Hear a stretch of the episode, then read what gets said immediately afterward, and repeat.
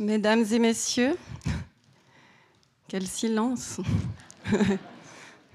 Ça promet une belle soirée.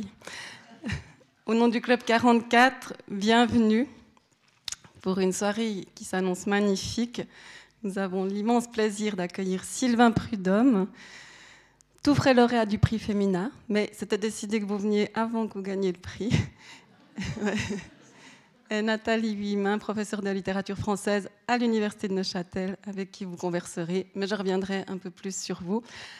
Avant, un petit mot sur notre prochain rendez-vous qui sera le mardi 10 février. Et oui, pas le 5 comme on avait annoncé la venue le 5 euh, mars. Mars. C'était un piège. Non, non, c'est pas. Non, le, 5 mars, il n'y aura pas Laura Adler. Alors ça, c'est très important de noter. C'était sur notre programme écrit. Elle a été appelée pour la grève des femmes à New York et malheureusement, elle ne peut pas venir.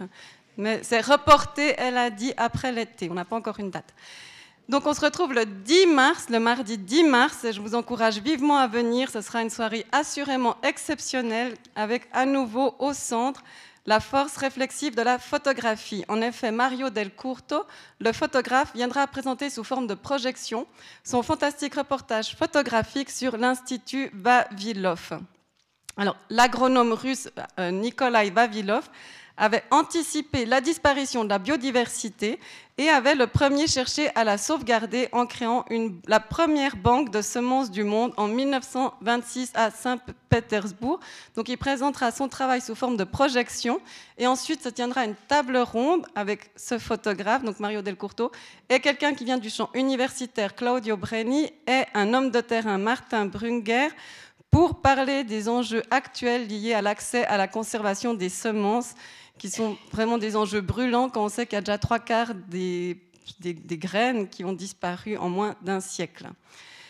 Et ensuite, je vous invite aussi, après la conférence, à voir notre exposition de photos de Yann Mingard. Donc, c'est une série intitulée Seven Sunset, qui est un sous-chapitre d'un projet plus, plus, global consacré à l'Anthropocène, intitulé Tant de choses planent dans l'air, d'où notre vertige.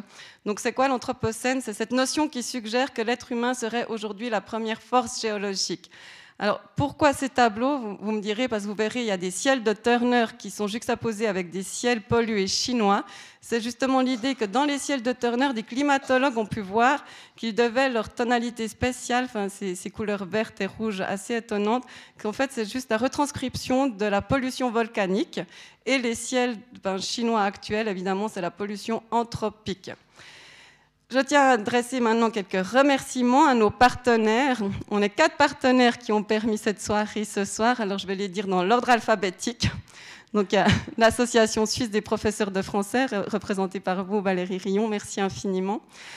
Le lycée Blaise Sandrard et sa direction présente Martine Valzer-Palomo et Christophe Stavart, le directeur ici. Merci beaucoup aussi. Euh, et l'Université de Neuchâtel et sa représentante Nathalie Villemin sur notre scène. Donc c'est vraiment, ce projet s'inscrit à la fois dans la formation continue des professeurs de français qui ont eu droit à une sorte de séminaire donné par vous cet après-midi, et Sylvain Prudhomme donne une, sorte de workshop sur deux jours, non jusqu'au 22, trois jours aux étudiants de littérature française à l'université de Neuchâtel. Donc c'est vraiment euh, fantastique de pouvoir unir toutes nos forces pour ce genre d'événement. Et puis merci évidemment à la librairie indépendante, la Méridienne, et à Karim ici présent ce soir qui a tout un choix de livres de Sylvain Prudhomme qui, que vous pourrez voir à la pause, enfin à la pause après la conférence. Donc, quelques mots sur vous, Nathalie Vimin, qui vous-même présenterez Sylvain Prudhomme. Donc, vous êtes chaudefonnière d'origine, pour ceux qui ne le savaient pas.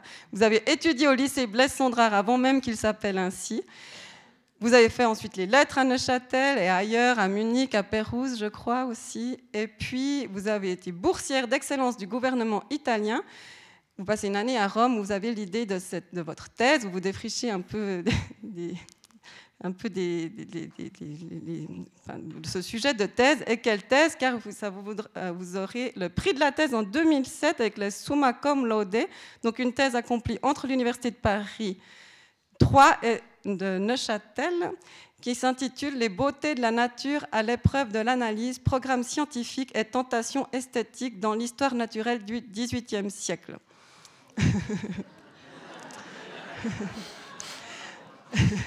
le ferai plus comme ça.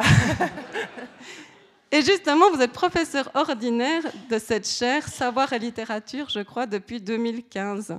D'ailleurs, dans ce cadre, vous venez de décrocher un très conséquent subside pour une recherche de 4 ans sur les collections botaniques de Jean-Jacques Rousseau, qui permet de mieux comprendre pourquoi on peut allier littérature et savoir, ou avec un professeur de botanique, Jason Grant, vous allez étudier justement ces, herbiers et euh, mener une réflexion sur l'alliance entre les sciences et les lettres au XVIIIe siècle et sur l'héritage botanique des Lumières. Alors pourquoi vous êtes ici ce soir? Car vous êtes aussi une très grande passionnée de littérature contemporaine et comme il n'y a pas de chaire de littérature contemporaine à l'Université de Neuchâtel, vous, vous avez aussi à charge cet enseignement. Je crois que vous fonctionnez au coup de cœur et Sylvain Prudhomme était votre coup de cœur. Donc c'est grâce à vous qu'il est là ce soir. Merci infiniment et je vous laisse la parole. Merci encore pour votre présence.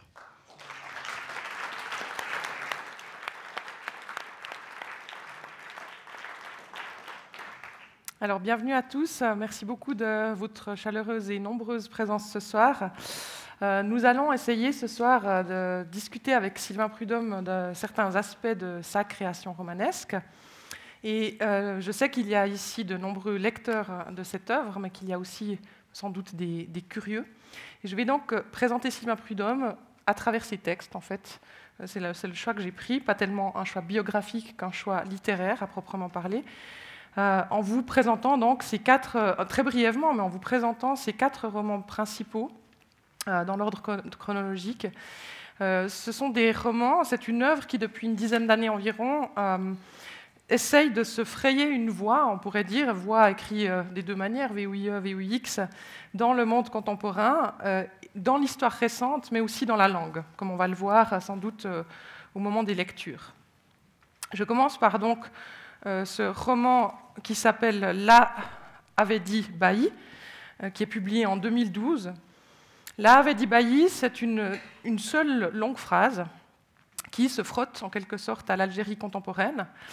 Euh, L'Algérie d'aujourd'hui, donc vue par le petit-fils d'un pied noir, qui est venu rencontrer l'ancien fermier en fait de son grand-père, un, jeune homme à l'époque qui faisait partie du personnel euh, de son grand-père, euh, dans une région précise d'Algérie, avant évidemment l'indépendance.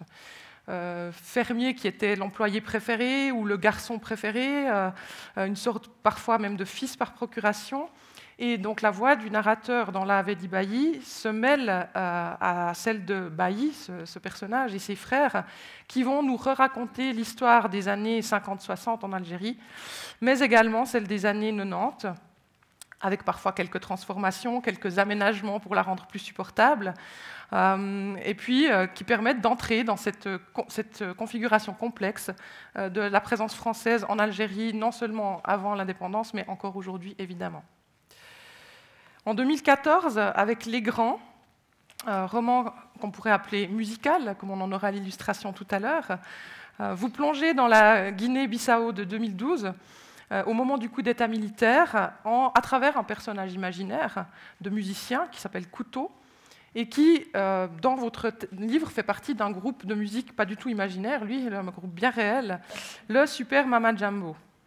Couteau, dans ce livre, vient d'apprendre la mort euh, d'une ancienne chanteuse du groupe, Dulce, euh, et il revit en fait euh, toutes les années de, sa jeunesse jusqu'au temps présent, il a quoi, 70 ans à peu près à ce moment-là, dans une espèce de grand, de, de grands souvenirs nostalgiques, un peu mélancoliques, avec en parallèle ce pays qui est en train de plonger dans l'effervescence des élections, de l'espoir d'un changement politique et d'une crise qui advient en fait.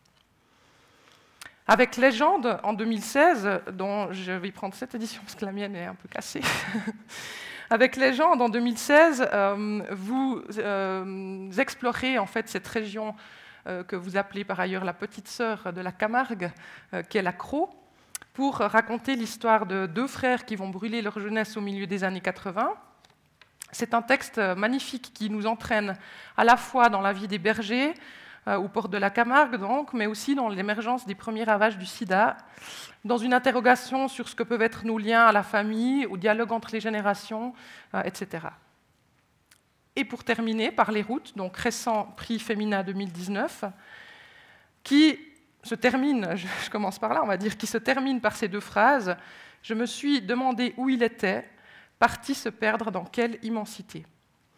C'est ici le lent, effacement d'un personnage auquel on assiste, ce personnage qui est tout simplement appelé l'autostoppeur, euh, qui est retrouvé par le narrateur après de longues années de rupture, euh, et ce narrateur va entrer dans la vie de, cet autostoppeur ou rentrer dans la vie de cet autostoppeur pour assister justement à sa disparition progressive. Une disparition un peu péréquienne, on en reparlera peut-être, un peu particulière, puisque ce, personnage disparaît en parcourant la France en autostop, en partant progressivement à la recherche de villages dont les noms signifient compte, Yves, vient, oreille et tant d'autres, dont il adresse, euh, depuis où il adresse des cartes postales assez proches, des collections de cartes postales, mais aussi des collections de polaroïdes euh, fixant les moments de rencontre avec tous ces autostoppés.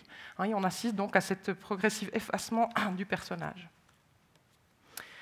Tous ces textes cherchent à leur manière un rythme, quelque chose qui claque à la lecture, à mon avis, et c'est la raison pour laquelle ce soir nous avons réservé une part importante au texte. Hein. donc nous dialoguerons entre des questions sur lesquelles, euh, à, propos de votre création romanesque, et des, lectures de passages qui tenteront d'illustrer euh, ces, ces lignes directrices que nous avons choisies ensemble.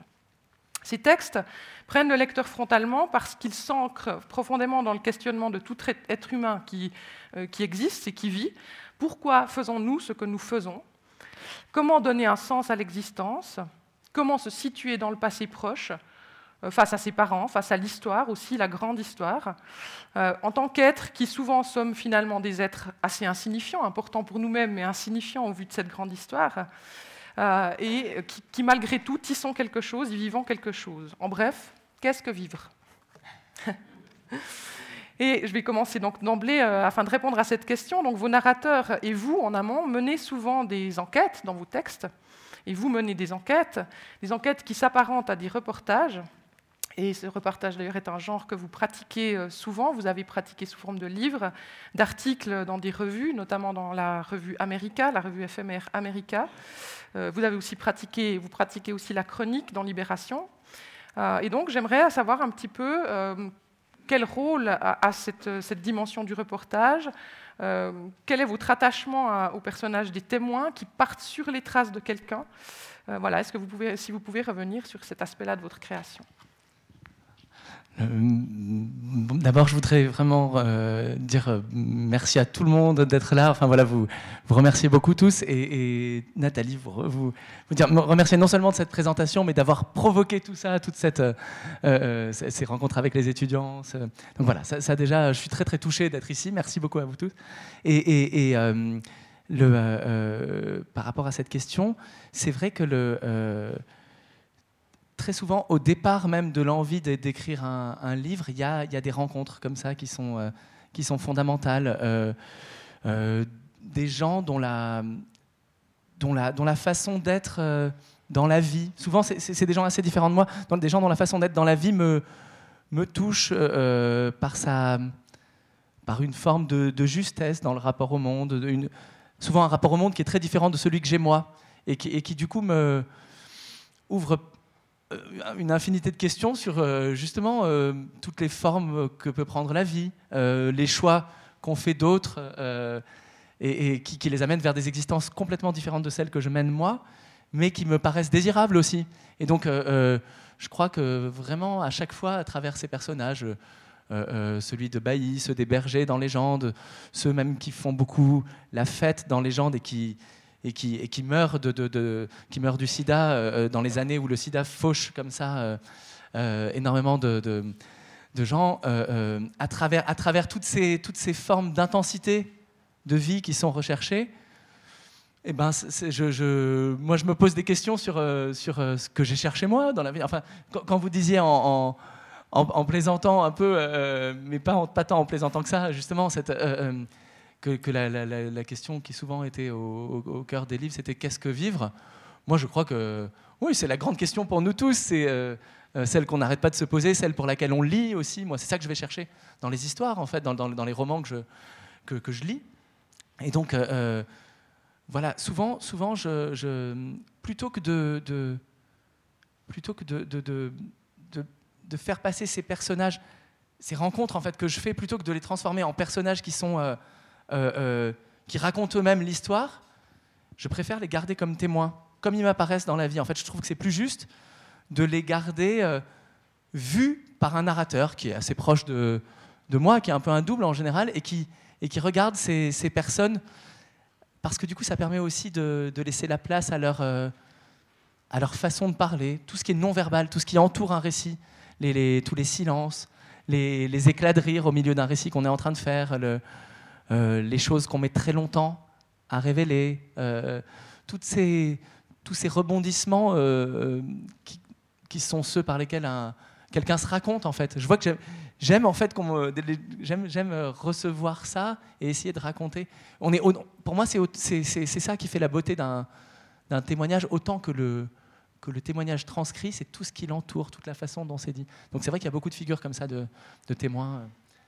Euh, et puis je crois qu'il y, a une chose, en fait, ça on le constate tous, euh, euh, c'est que à chaque fois quand on est face à quelqu'un, par exemple, qui a vécu, vous parliez de l'histoire collective, qui a vécu une guerre, qui l'a traversée et qui nous la raconte depuis son point de vue très humain, très ancré dans une situation locale, et, qu'on reconnaît cette grande histoire qu'on a lue dans les manuels, mais tout d'un coup elle est là, elle est incarnée, elle est vécue elle est vue par le petit bout de la lorgnette, et ben elle on comprend tout d'un coup mille choses, on peut se, enfin, ça a une force et ça a une complexité souvent que ça n'aurait jamais eu si on ne s'était contenté d'imaginer un personnage pris dans cette guerre en fait.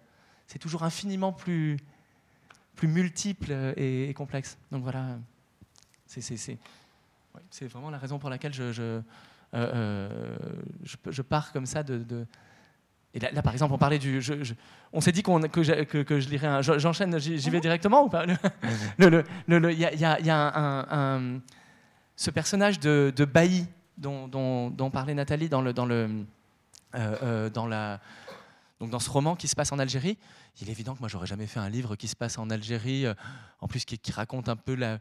Il y a plein d'épisodes de la guerre d'Algérie. J'aurais jamais fait ça sans, sans cette situation vécu en Algérie, de rencontre avec un, ancien ouvrier qui me parle, qui me raconte tous ces événements, mais depuis son prisme à lui. Et, moi, en gros, euh, j'invente presque rien dans ce livre. C'est moi le petit-fils. Euh, euh, c'est pas là pour, pour, parler trop de. moi, je suis aussi pour, pour ne pas tout dire de, du biographique, peu importe, mais c'est, mais c'est quand même fondamental en fait. J'aurais jamais écrit un livre qui se passe en Algérie si effectivement mon grand-père n'avait pas vécu là-bas et, et si j'avais pas revu plus de 50 ans après un cet homme qui était un, ancien ouvrier et qui, euh, voilà, qui tout de suite m'a plongé au cœur de, toute une complexité. De, à la fois, il protégeait mon grand-père, en même temps, j'ai découvert en allant là-bas que tous les ouvriers de la ferme de mon grand-père étaient FLN. Donc faisaient la guerre contre les Français, tous, tous, tous. C'était le quartier général du FLN. Et, et, lui n'a jamais rien su. Lui n'a jamais rien su. Il a, il, a, il a plein de fois failli mourir, mais il a toujours été protégé par ses ouvriers.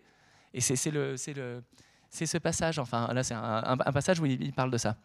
Mais c'est, je pense, voilà, c'est une banalité de dire ça, c'est une porte ouverte de dire que la réalité très souvent euh, excède l'imagination, la fiction, mais c'est chaque jour vérifié.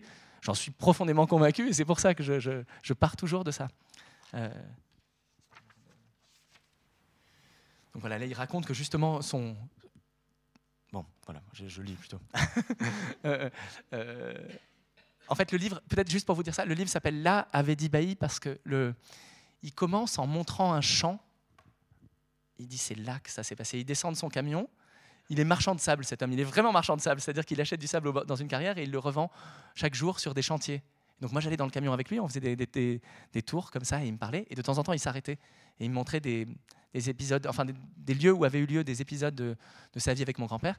Et là, il était, il était descendu dans un champ où il m'a dit là, ton grand-père a failli être enlevé. Il était venu là très loin de la ferme et il y avait des gens cachés derrière un bois, des maquisards, et il l'a jamais su, mais il était au bout du fusil. Ils se sont dit on le tue, on le tue pas, qu'est-ce qu'on fait? Il n'a jamais rien su, mais, il a failli mourir ce jour-là.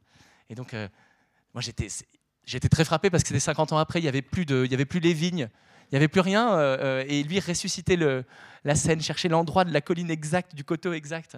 Donc voilà, bref. Là, et là, il parle du, chef, celui qui était le chef de la, du FLN pour tout le quartier, qui s'appelle Si Mohamed. Si Mohamed nous l'adulions comme un saint, avait repris Bailly. Il est mort peu de temps après. Les Français l'ont eu comme nous savions qu'il finirait par l'avoir. C'était dans l'ordre des choses et chaque nouvelle semaine qui passait sans qu'il l'attrape était comme un sursis. L'après-midi, nous regardions les collines encerclées de feu, nous écoutions les cris des moudjahidines flambés vifs sur les hauteurs, et nous pensions cette fois c'est lui. Le soir, les militaires déposaient devant le village les corps de frères abattus, et nous pensions cette fois c'est lui. Si Mohamed, Dieu te protège, murmurions-nous en retournant nous accroupir auprès de nos feux.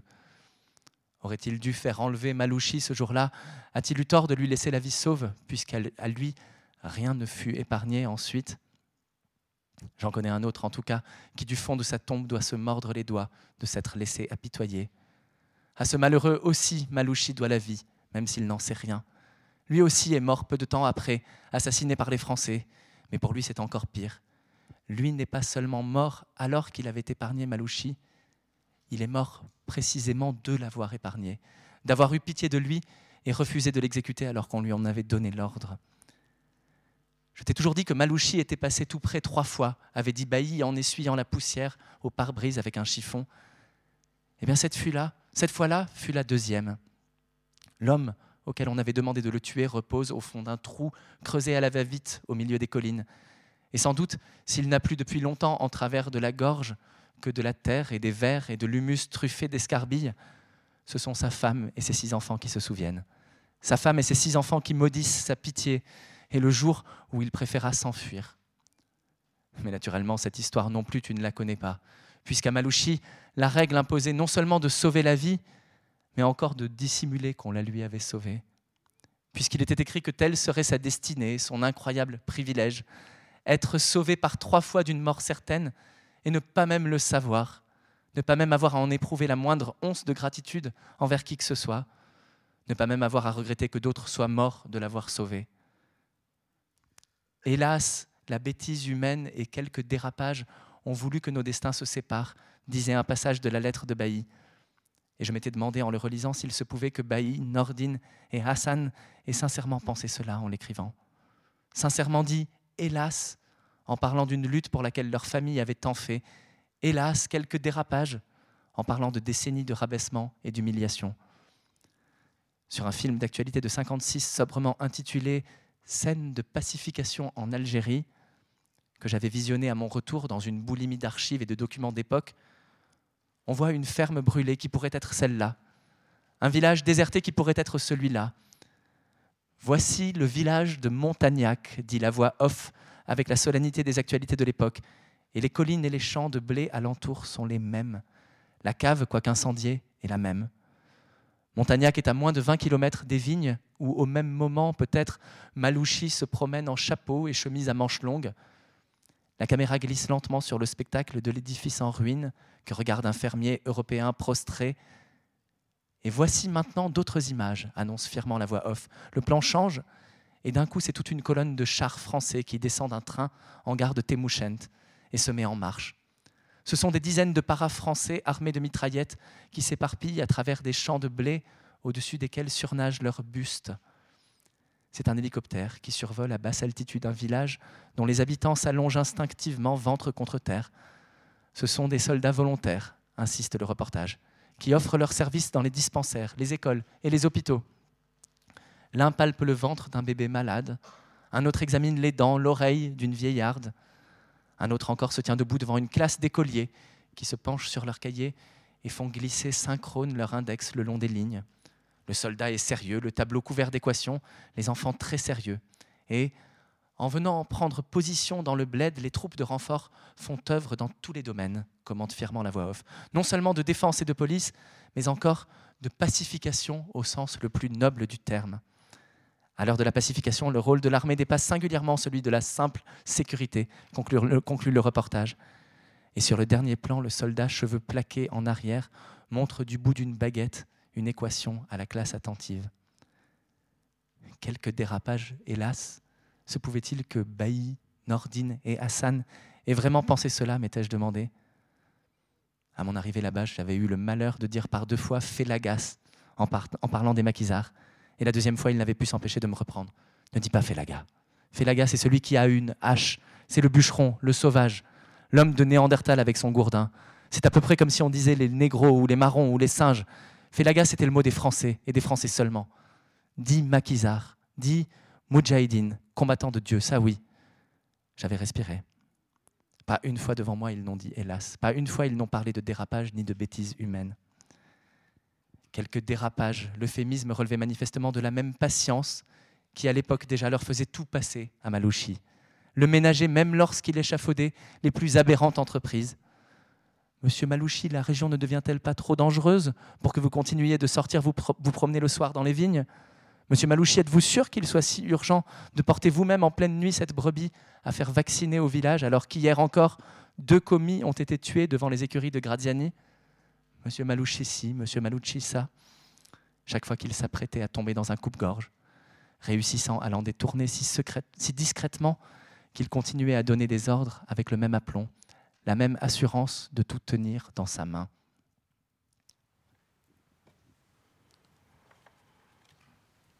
On a parlé d'histoire, on peut aussi parler de mémoire hein, par rapport à ce, passage. Euh, je l'ai dit tout à l'heure, on sent chez vous la, volonté de faire vivre ou revivre des personnages communs, euh, des personnages insignifiants, ou en tout cas des personnages dont la vie n'est pas euh, marquée par des, faits extraordinaires ou des faits d'armes, pourrait-on dire.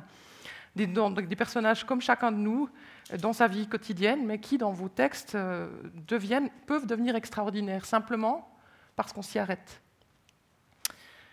ils peuvent devenir même, dans un sens un peu mythique, un peu légendaire, comme le dit le, titre de votre livre, parce que, comme vous le dites justement dans Légende, toute trajectoire permet de comprendre une époque, de comprendre la vie, évidemment, de comprendre la mort. J'aurais donc bien voulu que vous reveniez sur cette question des trajectoires individuelles, et ces trajectoires individuelles qui lorsqu'on s'y arrête, mais pas seulement, lorsqu'on essaye de les mettre en mots ou de les mettre en images, puisque vos personnages sont souvent des reporters ou des photographes, deviennent tout à coup des représentants ou euh, en tout cas des, personnages extraordinaires. Euh, j'ai sincèrement cette, cette, conviction que c'est plus intéressant presque d'aller raconter des, vies presque prises au hasard ou des vies de, nos vies à tous, en fait, pas, forcément. C'est plus intéressant que de raconter une vie qui est déjà, qui est déjà construite en mythe, en quelque sorte, qui est déjà légende, qui est déjà légendée, enfin, euh, qui, a, qui a déjà accédé au, statut de, vie héroïque, en fait. Euh, ça, ne m'intéresse pas beaucoup ce qui est déjà sous les projecteurs. Moi, j'aime bien, en fait, aller, euh, aller voir du côté de, en fait, de, simplement de la façon dont chacun de nous, chacune de nous, traverse le temps, euh, passe, euh, fait un, tour de piste sur Terre, en fait, c'est vraiment ça. Et. On vit tous les mêmes, euh, conflits, les mêmes, conflits intérieurs, les mêmes, hésitations. on a nos audaces, nos, peurs. J'ai l'impression que si on raconte avec attention n'importe quelle vie au hasard, pratiquement, eh ben, elle a elle a l'universalité d'une, vie dans laquelle il y a, y, a, y a, tout. Enfin, je sais pas. Euh, je suis persuadé que c'est, tout est affaire de, d'écoute suffisamment attentive, en fait. Euh, et, donc voilà, c'est vrai que Légende, le, le, titre est, est, grandiloquent comme ça, mais c'est des gens en fait que, que, que personne ne connaît. Euh, ils, sont, ils sont connus à, à, Arles, dans la ville où j'habite. Ils, sont connus et encore connus de, certains qui se rappellent de leur vie, d'un côté flamboyant qu'a eu leur vie, euh, d'une, mort très jeune. Euh, euh, je suis persuadé qu'il y a partout des, petites légendes en puissance. Une légende, une légende, c'est jamais rien d'autre qu'une histoire qu'on raconte et que petit à petit on, on, raconte de plus en plus, que, qu'on se passe comme ça les uns aux autres et, qui, grossit petit à petit. Voilà, je, suis assez convaincu que tout est récit en fait. on, c'est voilà, légende un peu par antiphrase aussi. Je sais bien que ce n'est pas une grande légende, mais, je suis convaincu que ce sont des héros comme, comme les grands, là, les musiciens de, Guinée-Bissau. Dans, le livre, on les voit, ils ont, ils ont 60 ans, ils ont même, certains jouent même plus de la musique. Mais pour moi, c'est les grands. Parce qu'ils ont, ils ont été grands un, jour. Euh, ils ont, et, et, je sais pas, enfin, il y a quelque chose de. voilà, je, je J'essaie vraiment de, déplacer la focale par rapport à, oui, à ce qui, est, systématiquement valorisé de notre, dans notre société, de la réussite, le, le fait d'être au sommet de la pyramide. De, de... C'est pas trop ça qui m'intéresse en fait. C'est voilà. Comment est-ce qu'on passe dans le temps en fait, vraiment. et je, crois qu'il y a on peut euh, peut-être lire. Euh, donc c'est un extrait de, légende justement. Matt, donc Matt est un personnage de, reporter, hein, si on veut, de, en tout cas de cinéaste qui fait un reportage. Matt avait essayé de rassembler ses idées. C'était demander ce qui lui importait le plus à présent, de l'histoire de la villa dans la Pinède ou de la trajectoire de Fabien et Christian. Pour se rassurer, il s'était dit que les deux voies menaient au même but, inchangé depuis le départ, raconter une époque revisiter une certaine liberté des années 80, un joyeux je qui avait un temps régné chez de nombreux hommes et de nombreuses femmes, pour le pire et le meilleur, à mille lieues de l'obsession contemporaine de la vie saine. Cela avait-il un sens de faire un film sur Fabien et Christian, de raconter comment deux êtres s'étaient consumés, d'en faire des sortes de martyrs, de témoins, des héros de leur temps à leur façon, incarnant une vérité des années qu'ils avaient traversées? Il avait pensé que c'était vrai de chaque homme et chaque femme, que la vie de chaque individu, regardée avec assez d'attention, de suffisamment près, racontait infailliblement l'époque à laquelle il avait vécu, illustrait les espoirs et les peurs qu'avaient eus ses contemporains, la façon dont ils avaient aimé, fait la fête, eu des enfants, craint la mort, étaient audacieux ou prudents, généreux ou égoïstes, insouciants ou inquiets, tir au flanc ou bûcheurs, constants ou volages, joyeux ou moroses, enthousiastes, ou désabusé. Il avait profondément désiré ça, prendre l'existence d'un individu au hasard et la scruter jusque dans ses plis les plus secrets, ses ramifications les plus intimes, tout savoir d'elle, traquer ses moindres zones d'ombre. Retrouver dans ses errements et ses oscillations la couleur d'une époque, ses questions, ses espérances, ses doutes. Il avait tressailli à l'idée du nombre infini de films possibles, tous également beaux et puissants, pour peu qu'ils soient faits à fond s'était ressenti à la fois heureux et écrasé par la masse des récits à écrire, des histoires à raconter. Cette profusion de vie, dont une infime fraction seulement serait jamais narrée. Ça, vraiment, je, l'ai particulièrement senti en écrivant ce livre Légende, qui est donc inspiré de. Il y a deux frères, les deux frères qui meurent du sida, ils, sont inspirés de, personnes qui ont, vraiment connu ce destin. Et, donc, je rencontrais beaucoup de témoins qui me parlaient de ces deux frères. Et, en fait, quand on travaille comme ça, en enquêtant, justement, on, tire des fils. Et chaque fois, euh, ces, fils-là nous, font remonter des, pelotes beaucoup plus grosses que ce qu'on imaginait. Et, mes carnets se remplissaient d'histoires, d'anecdotes incroyables que je, que, que je voyais que j'allais pas pouvoir mettre dans le livre, mais, qui chaque fois étaient, le début d'un autre livre. Euh, par exemple, je sais pas, là, il y, a un berger qui, qui, passe toute son adolescence à garder, euh, les, moutons là-haut, tout seul, pendant que, ses copains font la fête. Et, il est sacrifié, sa, jeunesse est sacrifiée là-haut, euh, tout seul euh, dans les orages avec les, bêtes. Et il, en a une telle, telle amertume que des années après, il rachète la colline, toute la colline sur laquelle il y avait cette, cabane. Et, et la cabane pourrie dans laquelle il a, il a, passé tant d'été comme ça dans, sur un grabat. Il l'a fait rebâtir en pierre de taille, qu'il amène en hélicoptère euh, euh, euh, à, la, barbe de toute la vallée. et, je ne sais pas, rien que ça, c'est l'histoire de, de, ce, de, ce, de, ce, type, on a envie de la raconter. On se dit, c'est un, un, roman, l'histoire de, cette, cette, de cet ouvrier de la ferme qui, qui a vraiment vécu, mon grand-père ne le sait même pas, mais qui, mais qui, qui s'échappe là, qui s'échappe de la ferme pour ne pas tuer mon grand-père, alors qu'on l'a chargé de, tuer le grand-père, et qui du coup est tué deux jours plus tard. C'était à peine, le, passage, il faisait un peu allusion dans, le passage que j'ai lu. Mais, mais ce type-là, voilà, il, meurt euh, parce qu'il n'a pas tué. Pareil, enfin, on peut, écrire un livre rien que sur lui. Enfin, je veux dire, et, je crois que c'est vrai de presque. Là, là, c'est encore, c'est des existences un peu un peu extraordinaire d'une certaine façon toutes, mais, mais voilà, bon bref, on, s'est compris, je crois.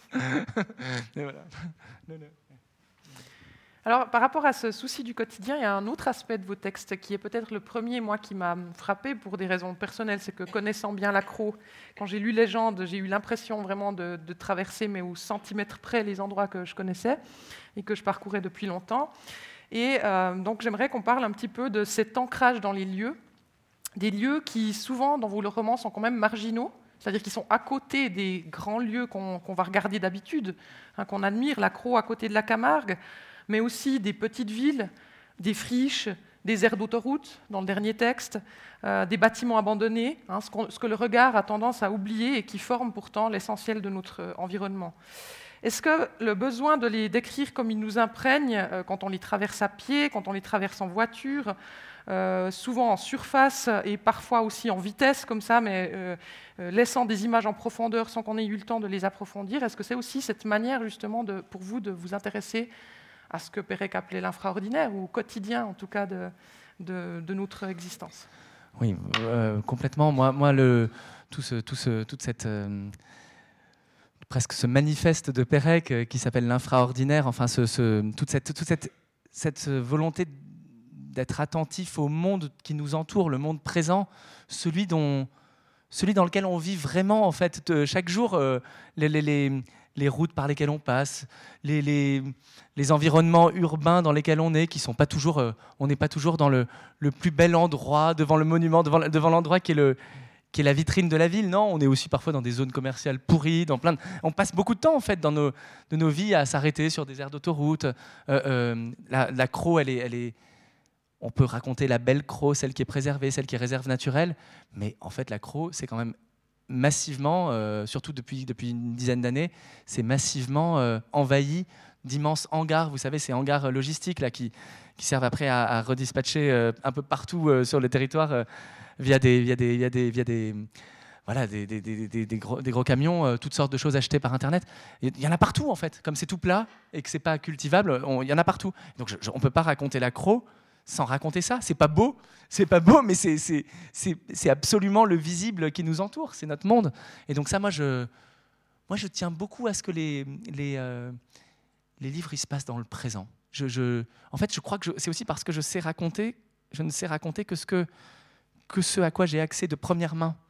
Même là, dans le, le, livre qui se passe en Algérie, je ne fais aucune scène où je, où je reconstitue après coup euh, des les scènes, les scènes qui se passent dans le passé, c'est pour ça aussi que je passe par des témoins, euh, euh, elles, elles, elles, sont racontées par des gens d'aujourd'hui.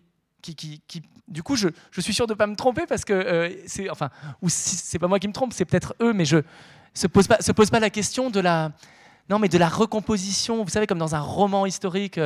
ça, moi, j'ai l'impression que non, ça, ça serait, ce serait bizarre, ça va être, si jamais je, j'essaie d'inventer un épisode de la guerre d'Algérie, il va être complètement artificiel, fabriqué, euh, euh, fake, comme on dit. Enfin voilà, et donc je, passe par, par, des, par des témoins et c'est pareil, j'essaie de voilà, si jamais je fais un livre qui se passe euh, en France, là, par les routes, ça se passe pratiquement tout entier dans la, dans la France. Ah, bah, on s'est dit que j'allais lire justement un, passage de, de, par les routes, mais j'essaie de, en fait, d'être au plus près de ce que j'en vois moi. Et je pense qu'en fait, ce que j'en vois, ça doit ressembler beaucoup à ce que voient d'autres contemporains, parce qu'on est un peu tous pareils quand même on est souvent en TGV, souvent en voiture, souvent on traverse l'espace et. Il y a plein d'endroits devant lesquels on est passé euh, mille fois sans jamais s'arrêter, même euh, plein d'endroits, euh, des, lieux magnifiques, mais on sait qu'il est là, mais, mais en fait on continue. Et ce qu'on voit, c'est l'air d'autoroute où on fait le, plein. Et donc je me dis, il faut raconter ça, il faut raconter. voilà, je, Bon, bah, je trouve que, que, la, littérature, elle est du côté de la, de l'expérience sensible qu'on fait du monde. Euh, euh, et, donc parfois, en fait, tout, toute la leçon de Pérec, c'est de dire que très souvent, on, a un rapport au monde, il est devenu tellement, tellement routinier, tellement habituel que on n'a pas l'habitude de le, on n'a pas l'habitude de le voir, on s'en rend même pas compte en fait, du temps qu'on passe dans tel espace ou dans tel autre, et notre, le, fait qu'on utilise les espaces, ça nous empêche presque de les voir. Et, moi, je trouve que, voilà, précisément, lui, ce qu'il dit, c'est notre boulot, le boulot de l'écriture et tout ça, c'est de, de, nous les, de, de, nous, tout d'un coup, de nous les montrer, ces espaces, de, les, de, les raconter. Voilà, bref. c'est pour ça que j'essaie de faire. J'insiste beaucoup sur ces espaces-là, effectivement. C'était par les routes. C'est dans par les routes,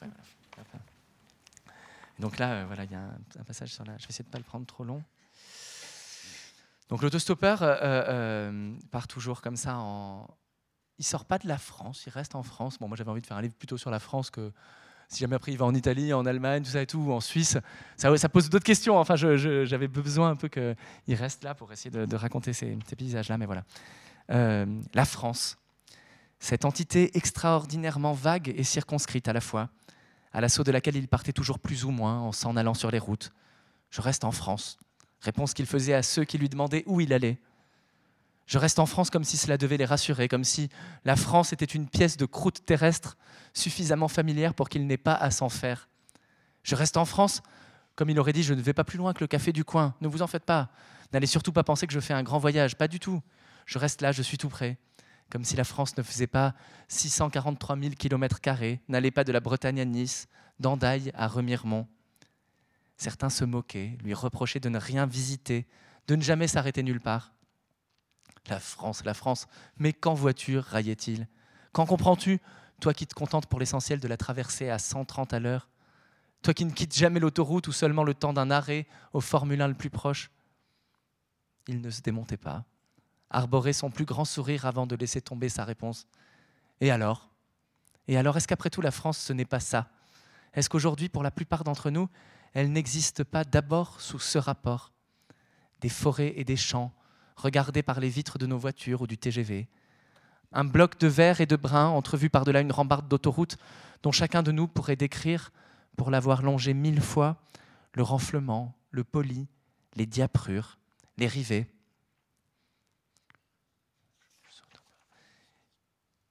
Il soutenait qu'il n'y avait rien d'autre à chercher, que la France c'était ça, le trait horizontal d'une rambarde, et par-dessus la rambarde un clocher d'église qui glissait au loin, la grappe de maison d'un village déjà disparu, mangée par les halliers et les bocteaux d'arbres, ravalée par les courbes du relief, le brouillard, les tons pâles des collines et de la plaine. Et de nouveau alentour le vide, les champs, les sillons des labours.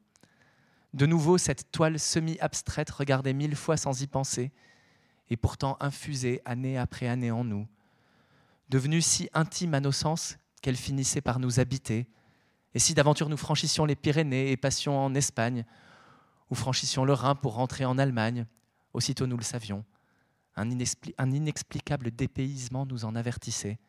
Nous n'étions plus en France et tout de suite, une voix nous le soufflait.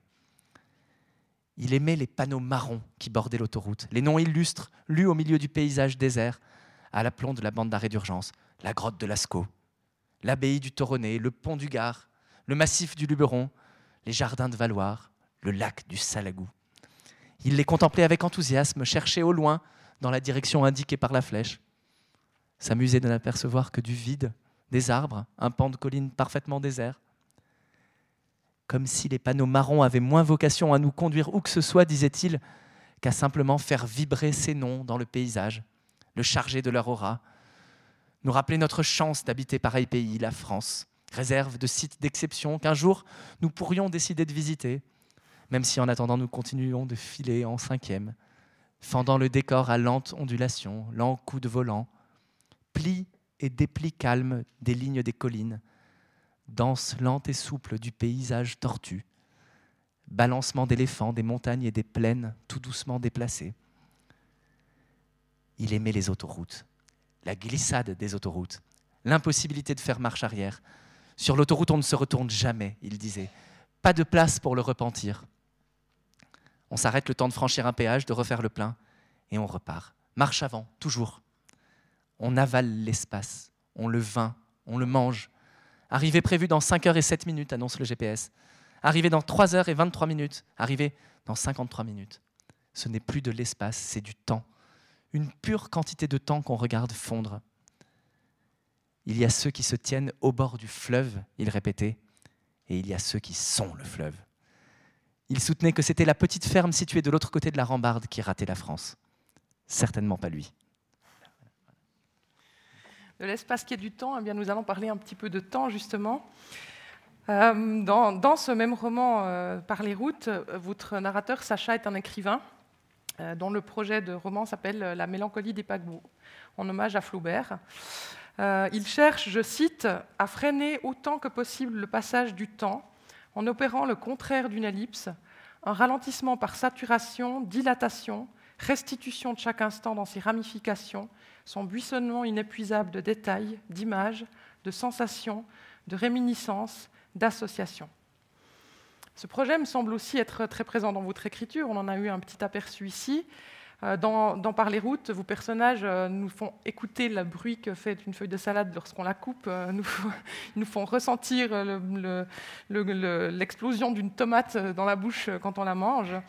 Est-ce que vous pouvez un petit peu nous parler de ce goût que vous avez non seulement pour l'écriture du détail, mais d'une écriture qui joue avec le temps, soit en le retenant, en le ralentissant au maximum, soit en jouant sa répétition, soit au contraire en jouant l'ellipse, en jouant l'accélération moi, je, vois bien que j'aime en fait les, scènes, les moments où le, les scènes au sens euh, classique, quoi, le, moment où on, arrête euh, tout d'un coup. Enfin, j'aime que la narration fasse des sauts, aille d'une scène à une autre, mais tout d'un coup, il y a des scènes qui sont des, des moments pivots, des moments clés, un peu comme ça, où se joue énormément de choses.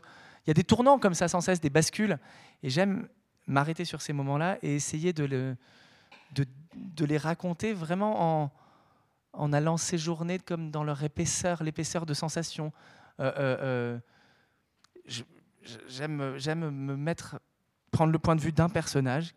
Donc c'est vrai que c'est souvent, là on est avec Sacha dans tout ce livre-là, mais souvent on est avec, on est en, comment dire, en focalisation. Je sais pas, voilà, c'est des termes de narratologie un peu, mais voilà, mais c'est ça, en, se, mettre dans, dans, en focalisation interne, être dans un, dans, à la place d'un personnage, dans ses pensées, dans ses sensations, et, et, et raconter tout ce qu'il ressent, euh, euh, en, sans décider, sans annoncer ce qui se passe, sans, sans préjuger, présumer de, de l'importance que va avoir cette scène ou de ce, qu'on, de ce qui...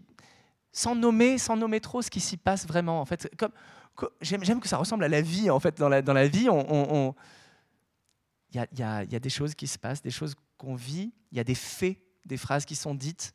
On assiste à tout ça, et, euh, euh, ensuite, on essaie, de, comprendre ce qui s'est joué dans ces tournants, dans ces bascules. Euh, et on n'a jamais fini de comprendre, en fait. Il n'y a pas de fin mot. Il n'y a, de, pas de fin mot de l'histoire dans la vie. On ne sait pas. Les autres sont devant nous comme des, énigmes avec leur part d'inconnaissable. déjà, nous-mêmes, on, a, bien du mal à se comprendre toujours. Enfin, voilà, euh, on, est, à nous-mêmes une, énigme assez immense. Euh, euh, mais donc, je me dis, voilà, j'aime.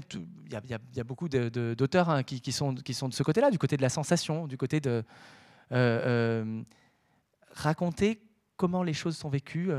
Qu'est-ce qui, qu'est-ce qui se passe quels sont, les, quels sont les faits l'un après l'autre Qu'est-ce qui est dit et, et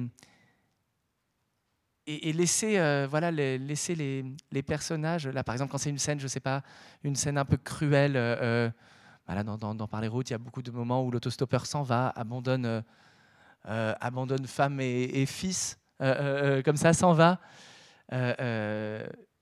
pourquoi il fait ça? Qu'est-ce que, que, Je préfère décrire simplement comment se passe ce départ, quels sont les mots échangés, les quelques excuses qui bafouillent, les quelques éléments d'explication que lui-même donne sans, sans, avoir lui non plus le, fin mot. Euh, euh, euh, et, voilà, garder aux, choses leur, leur épaisseur sensible, en fait. C'est vraiment. Je me dis, c'est ça que. Ben voilà, c'est ça que peut, c'est ça que peut la littérature. Enfin, on, on n'est pas dans la, on va pas faire de la philosophie de la vie, donner des grandes, donner des grandes leçons euh, sur ce qu'il faut faire. On n'en sait rien de ce qu'il faut faire dans la vie. Euh, je veux dire, on n'a pas, moi j'ai pas j'ai aucune certitude, aucune leçon à, donner à qui que ce soit. Je, voilà, j'aime les moments, euh, j'aime les moments difficiles, les moments décisifs au sens où les, moments où se font les décisions, en fait, où, où une histoire se termine, en fait, sans même que les personnages se rendent compte que c'est là maintenant que ça se casse, que, c'est, que quelque chose est cassé à tout jamais. Les moments où, euh, où, euh, où une histoire commence sans que, sans que les personnages aient encore même compris que ça commençait. C'est qu'après coup qu'on se dira, ah, ben, en fait, c'était le début de quelque chose. Mais euh, voilà, tout ce, que, tout ce que parfois aussi le corps, le corps fait ou le corps, le corps inaugure sans qu'on en ait encore eu la pensée. Moi, j'adore Spinoza. C'est un philosophe qui croit profondément que le corps est plus, intelligent que le, nous dit des choses plus importantes presque que toutes nos pensées. Euh, euh, euh. et donc voilà, il y a un moment pour moi qui est important dans Parler route où Marie, elle a, elle a retrouvé l'autostoppeur. elle est allée le chercher. Par miracle, elle l'a retrouvé tout, là-haut, à 1000 km de chez elle. Elle l'a retrouvé euh, et elle le prend en stop. Son homme, euh, il est là à côté d'elle et, ils, vont dans un hôtel. Et lui dit bah, une chambre. Et elle, elle dit deux. Elle dit deux chambres. Il y a quelque chose dans son, en elle qui dit, qui dit elle n'a même pas prévu ça, pas une seule seconde. C'est son corps, c'est quelque chose en elle, une nécessité qui dit non, il faut deux chambres. Je veux pas, je veux pas une seule chambre en fait. Et, en fait, euh, son corps a déjà décidé que non, c'est fini, elle veut plus de cet homme. Et, elle en est triste elle-même d'avoir dit ça, mais elle a, elle a, raison contre elle-même en quelque sorte. Voilà. Euh, donc voilà, bref. Le, le, le, passage, le passage qu'on euh, qu'on a choisi, c'est un passage un peu, il est un peu chaud. tu m'obliges à lire la fin, non ah, Je sais pas, comme tu veux. Mais, mais c'est justement, c'est quand on s'imagine une scène et qu'on qu la, la, prolonge, je sais pas. Mais tu, non, non, non, non, pas de problème. Tu peux s'arrêter avant la fin. Pas de problème. Donc voilà, c'est un passage de légende qui, qui justement se, se, enfin, nous projette dans cette vie de, de, berger, de ces jeunes hommes qui sont en fait sacrifiés euh, à cette vie de berger, euh, dont ils ne voudront plus du tout par la suite. Nell avait narré à grands traits la vie de son père, berger toute son enfance et son adolescence, comme avant lui son père Maurice. Maurice, le grand-père de Nell, avait eu deux fils, Joseph et Antoine. Il les avait tous deux voulu berger, ne leur avait pas laissé le choix, n'avait même pas songé qu'un choix fût possible, s'était contenté d'obéir à l'évidence, à savoir que la famille possédait un troupeau et que ce troupeau rapportait, que lui-même serait un jour trop vieux pour l'entretenir, qu'il était donc urgent que ses deux fils se préparent à veiller à sa place sur les mille brebis familiales, et pour cela s'habitue dès maintenant à les faire agnoler, à les mener paître, à les conduire en juin jusqu'aux alpages, à les garder là-haut pendant les mois d'estive, à les protéger des épidémies, des prédateurs, des mauvaises chutes. À 12 ans, Joseph avait quitté l'école pour rejoindre son père. Et trimer été comme hiver auprès de lui, sans aucun autre salaire que son assiette à table, sans autre société le plus clair du temps que celle des brebis et des chiens, sans autre loisir, l'été, que la solitude de cabanes perchées à 2000 mètres d'altitude, la succession de quartiers d'herbe à faire brouter l'un après l'autre aux bêtes, le quartier de juin, le quartier de juillet, le quartier d'août, le quartier de septembre, chaque année dans le même ordre, quand les autres jeunes gens de son âge s'amusaient au bal des villages de la vallée. Seul, là-haut, sans un être humain à qui parler pendant des semaines, dormant la nuit sur des paillasses où n'aurait pas couché un bagnard, rêvant de filles croisées en bas, elle, sur le chemin de la rivière, bronzée, riante, la peau ferme, la pointe des seins à peine dissimulée sous un, sous un haut léger. Lui, descendu seulement le temps d'acheter un carton de pâte, un paquet de piles pour sa lampe, charbonneux, malodorant, hirsute, entouré au mieux d'une vague aura de mystère qui le faisait s'arrêter pour le regarder.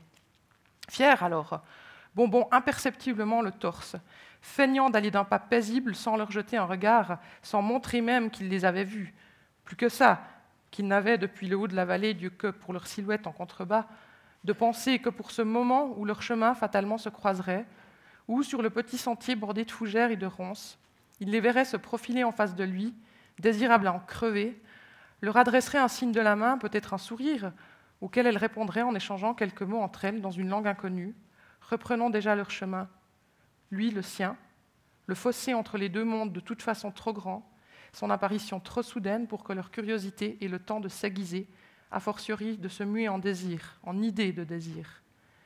Elles, reprenant leur marche vers la rivière, lui forcé de retourner bientôt vers les hauteurs, de retrouver là-haut les brebis et les chiens de croc, de s'endormir de nouveau le soir sur la paillasse, plus démangé de fantasmes encore que la veille, restant jusqu'au matin à les déshabiller en pensée, à faire encore et encore descendre leurs culottes le long de leurs cuisses, à écarter leurs jambes, à plonger tout son visage dans la douceur de leur fente pour les goûter longtemps, épanouis dans sa bouche, savoureuse comme des baies.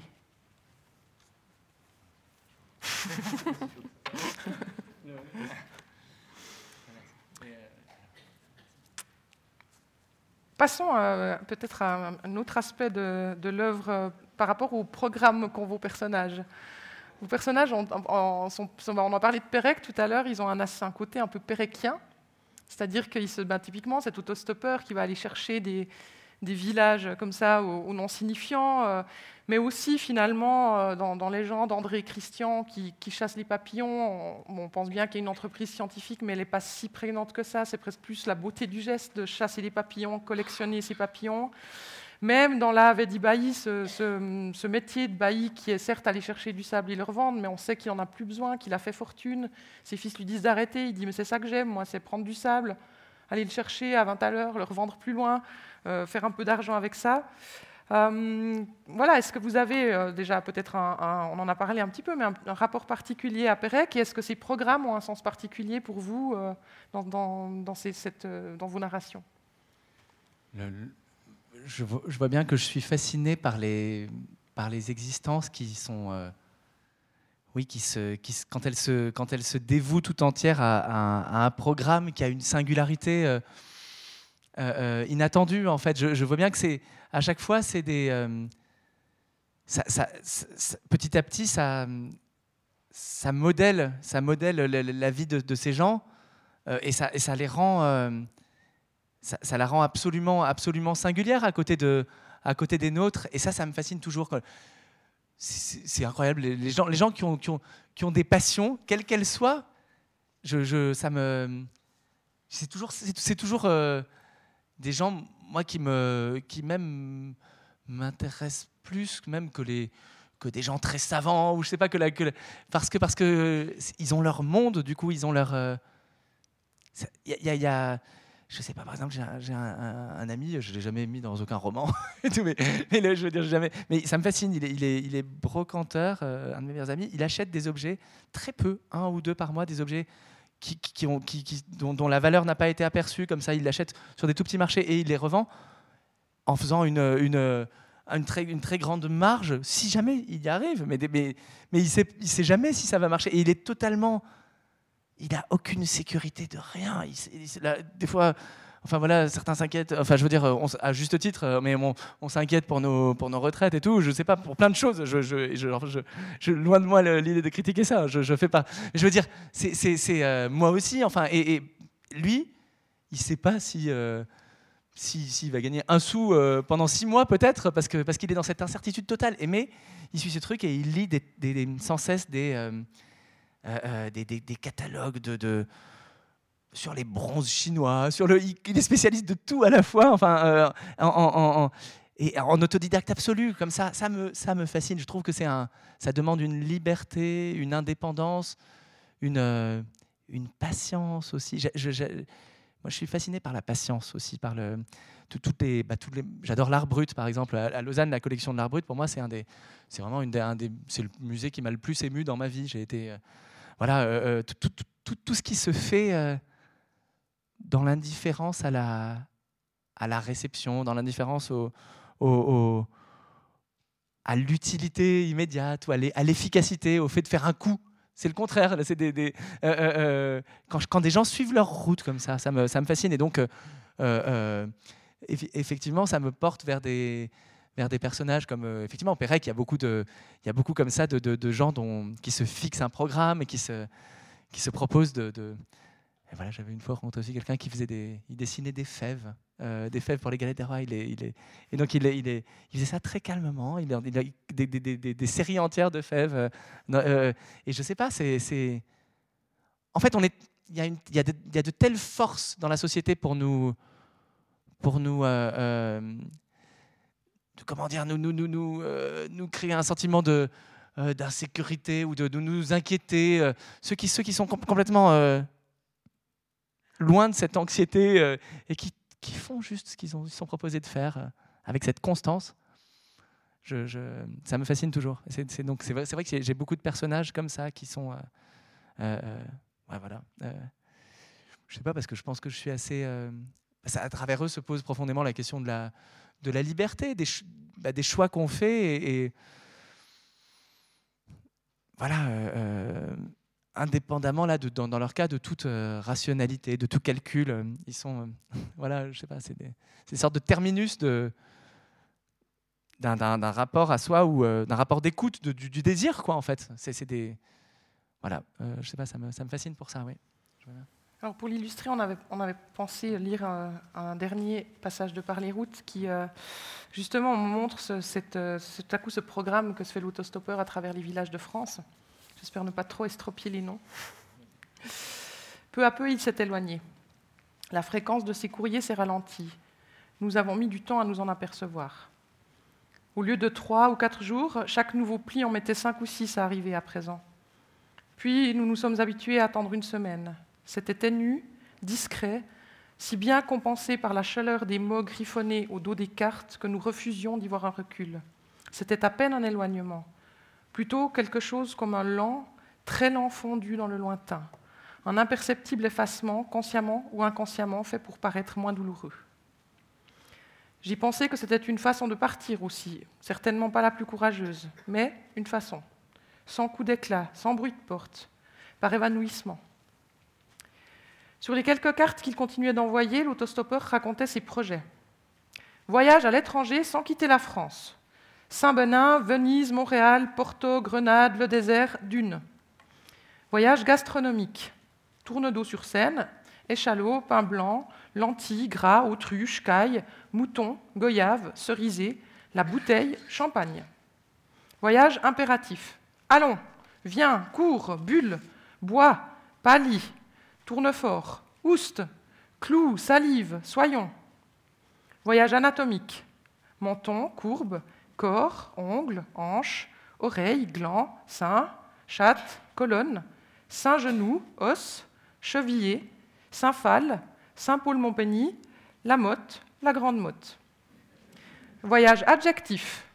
Doux, lent, vif, faux, captieux, vert, vieux, blé, bidon, brusque, joyeuse, chaude bonne.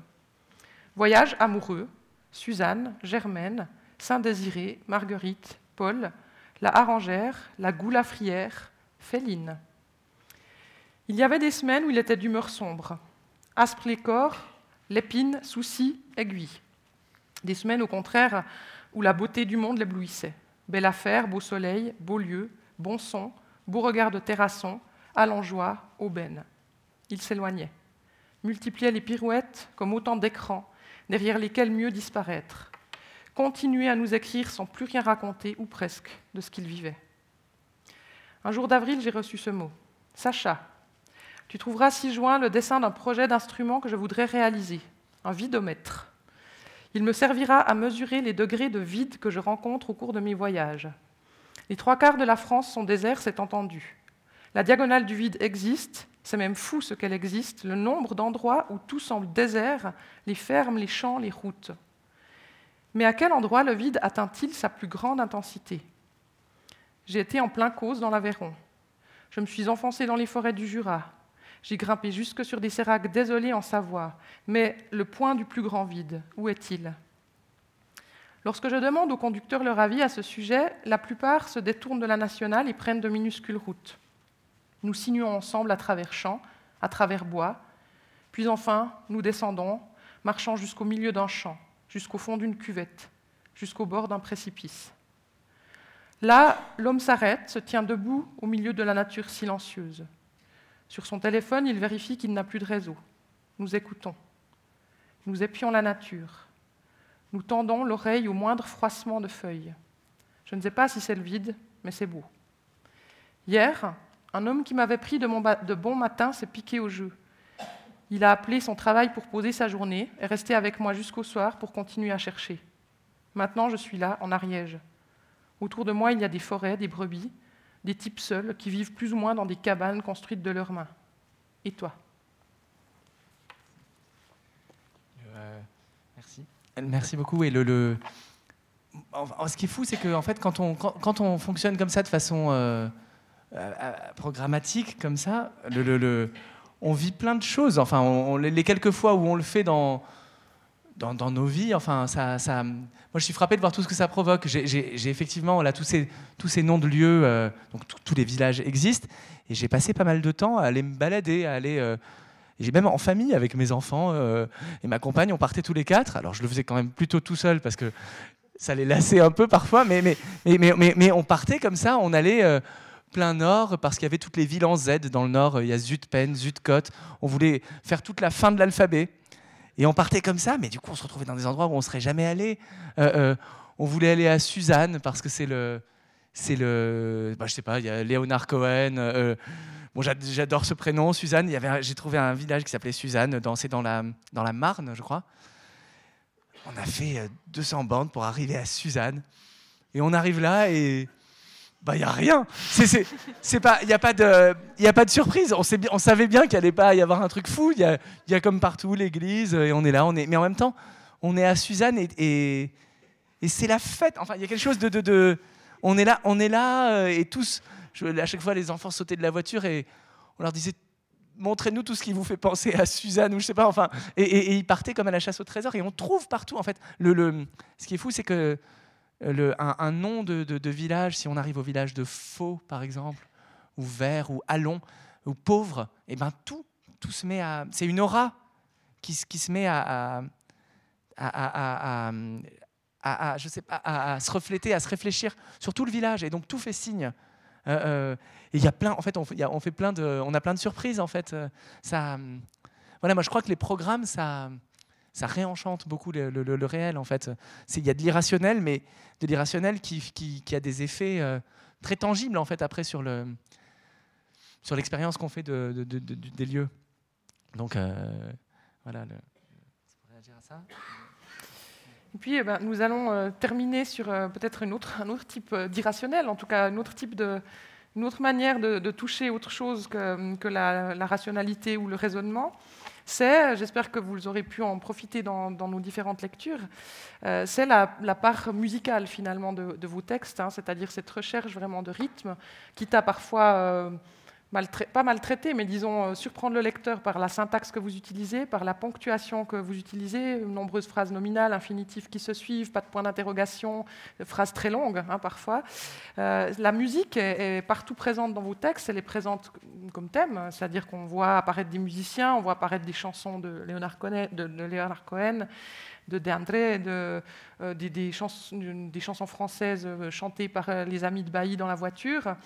J'aurais voulu voilà, que vous terminiez un petit peu en nous parlant de cette importance de la musique, euh, à la fois comme source d'inspiration et comme, aussi comme projet finalement, faire chanter la langue d'une certaine manière ou, faire sonner la langue quand on écrit.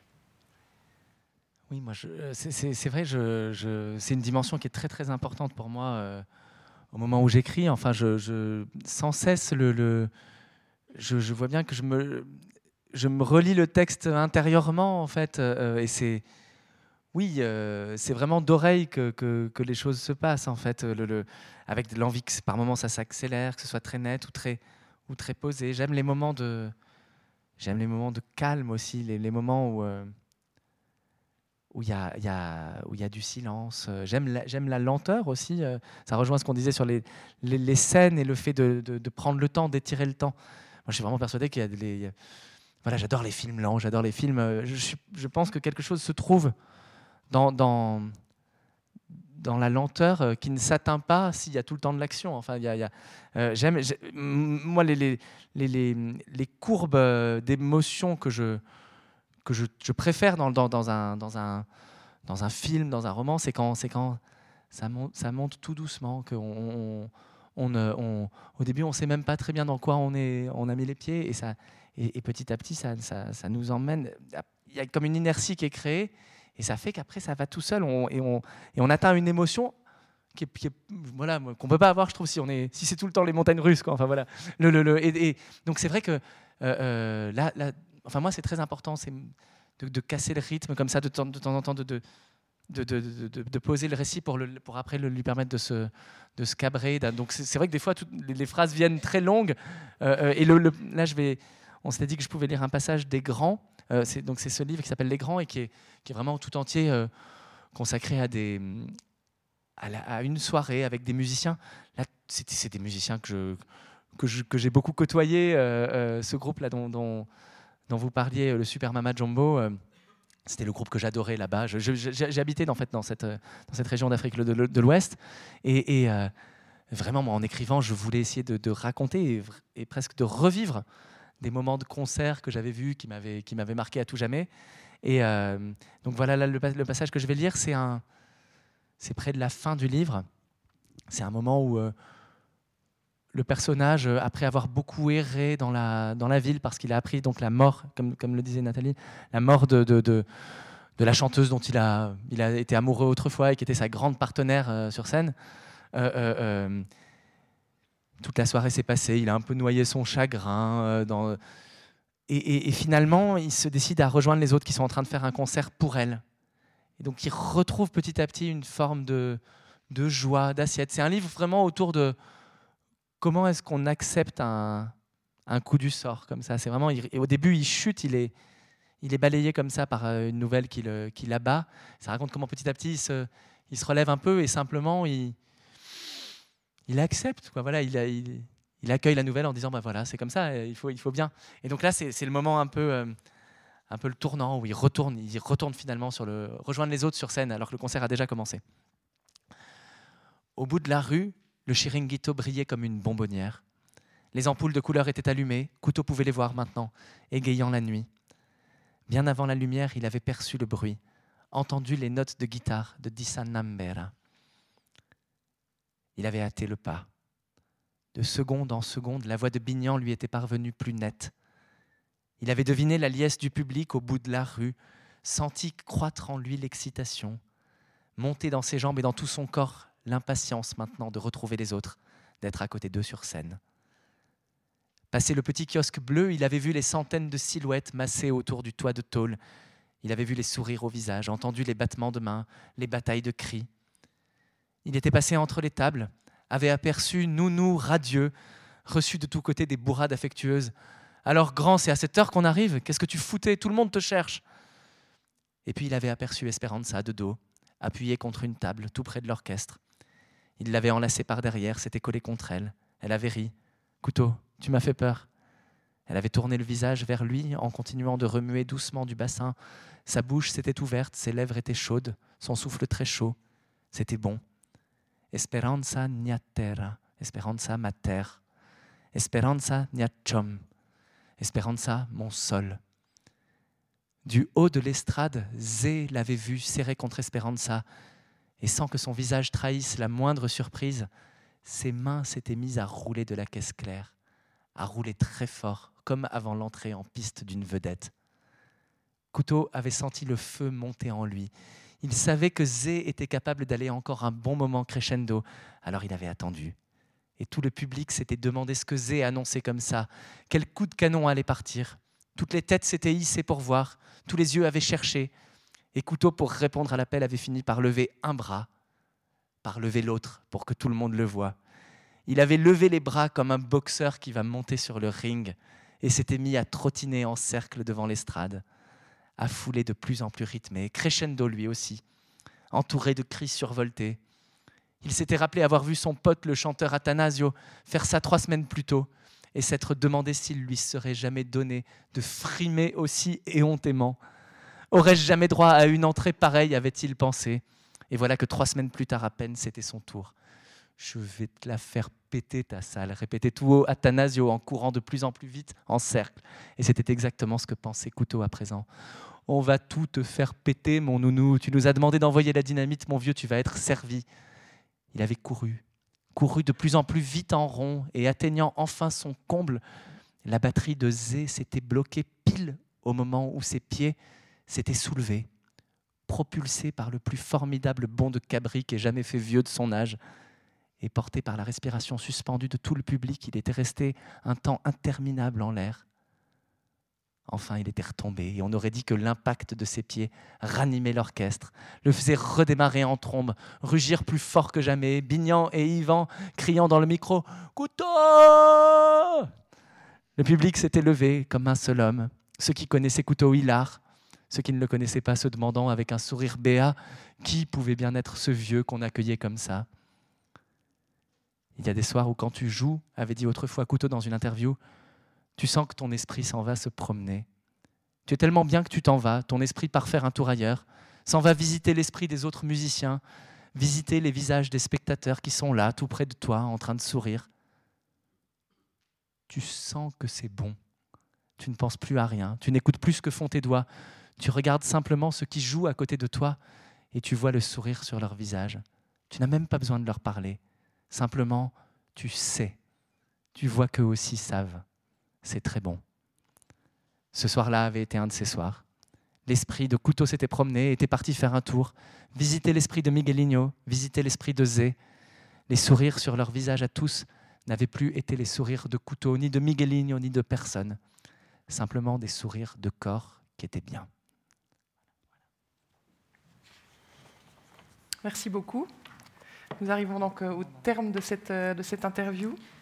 Euh, je, vous, remercie beaucoup de cette, collaboration et je crois qu'on va ouvrir les, questions si vous avez des questions ou des demandes spécifiques. Merci beaucoup.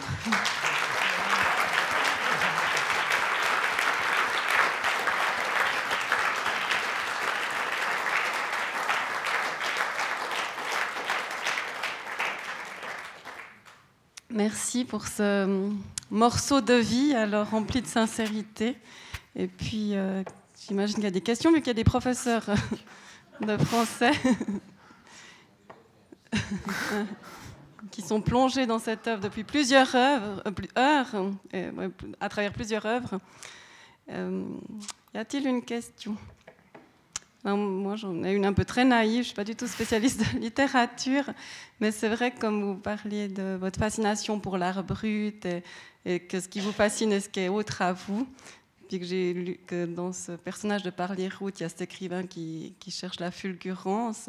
Quel est votre rapport à l'écriture? Est-ce que c'est un rapport évident ou euh, est-ce que c'est une sorte vraiment de passion C'est venu naturellement à vous l'écriture? Comment vous, Comment sortent de vous vos, livres, vos œuvres? Euh, J'essaie d'être dans un rapport à, l'écriture qui est de qui est de nécessité, enfin de sincérité, quelque chose d'essayer de, même quand une histoire me touche, euh, euh, par exemple à ces histoires de de berger, c'est quand même très loin de moi. Moi, je n'ai pas j'ai pas grandi du tout dans cet univers essayer de, comprendre à chaque fois pourquoi ça me touche, où est l'enjeu, euh, où est l'enjeu pour moi, pourquoi j'ai envie de le raconter en fait, essayer d'être au plus près à chaque fois de cet enjeu, euh, euh, et, que, du coup écrire ne soit pas un ne soit pas un, un, un que ce soit pas, j'ai pas besoin en fait, que à chaque fois j'y retourne avec la, avec le désir, avec la, certitude, la conviction que je vais comprendre des choses de, de moi-même, enfin, euh, euh, euh, et, que, que, je vais approcher, en fait, que je vais retourner au cœur de questions que je me pose à chaque instant dans ma vie, en fait. Donc, ça, c'est, voilà, j'essaie de même de plus en plus de de, de, de, circonscrire, enfin de à, chaque fois qu'on chaque fois qu'on on, commence l'écriture d'un livre, on s'embarque un peu pour un c'est comme on s'embarque pour un voyage. Enfin, on part on part un peu dans un territoire inconnu, on ne sait pas, bien ce qui va se passer, on ne sait pas si on va, si on va se sortir du livre ou pas, parce que parfois il y a des livres que j'ai abandonnés, hein, que j'ai que que pas terminé parce que je me suis perdu, et, donc j'essaie de, circonscrire le, l'enjeu un peu, enfin en tout cas d'être sûr que je vais aller dans une zone de danger, une zone de vrai inconnu et de vraie découverte pour moi, euh, donc de, voilà, et du coup, ça, en fait, dès qu'on a un peu dès qu'il faut un peu se forcer à écrire, dès qu'on, ça veut dire que c'est, enfin, c'est pas très bon signe. Je trouve, ça veut dire qu'on a, c'est pas très bon signe. Ça veut dire qu'on n'a pas envie d'y aller. Donc, donc, c'est devenu assez, c'est quelque chose d'un, je sais pas, qui nous est un peu trop extérieur.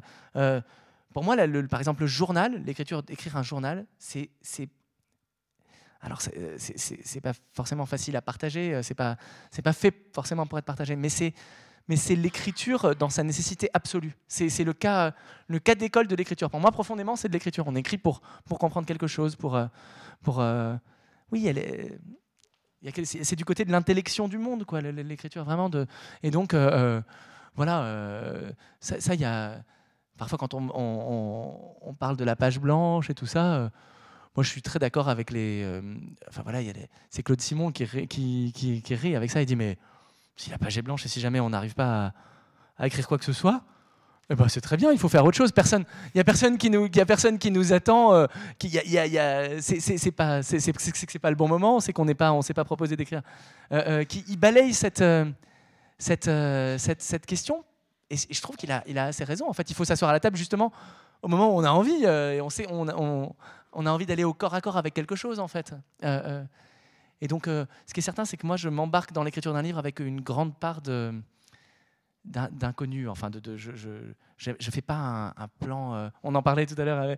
Euh, Nathalie disait que même pour les, même pour les communications, euh, non, que c'était un conseil même sur, des, même sur des travaux universitaires à donner aux étudiants. Commencez par la, chose que vous avez le plus envie de dire. Y a pas, y a pas de. Je trouve ça tellement vrai. Il n'y a pas besoin de faire des préambules. Les formes, on s'en fiche. Il faut aller au cœur de ce qu'on veut vraiment dire en fait et du, la suite ça, ça suivra après on, mais même nous lecteurs on a, on a plus envie de dire quelque chose qui concerne vraiment celui qui l'écrit euh, euh, que quelque chose qu'il a fait par obligation euh, ou parce qu'il avait pensé que. Voilà, moi j'aime pas, j'aime pas le, pas le divertissement. C'est vrai. Enfin, je, je, ça, ça, je veux dire, j'aime pas que l'art se situe du côté du, oui, du divertissement ou du de l'agréable. On en parlait tout à l'heure avec les étudiants. Je disais non, le but c'est pas qu'on passe un bon moment. Quand on me dit va voir ce film ou ou lis ce bouquin, tu vas passer un bon moment. Moi, je me dis, non, mais euh, attends, moi, je m'en fiche, j'ai pas envie de passer des bons moments dans ma vie. J'ai envie quand je rencontre une œuvre, j'ai envie qu'elle me, qu'elle me transforme, qu'elle me bouleverse, qu'elle me. Et donc, euh, il faut pas que ce, il faut pas que ce soit périphérique pour nous ce qu'on écrit. Si c'est périphérique pour nous, ça sera périphérique pour celui qui, qui, lit aussi ou celui ou celle qui lit. Donc voilà, euh, j'essaie de, de, de, de, garder toujours cette chose-là, d'un enjeu vraiment. Merci. Ce qu'on sent d'ailleurs en lisant?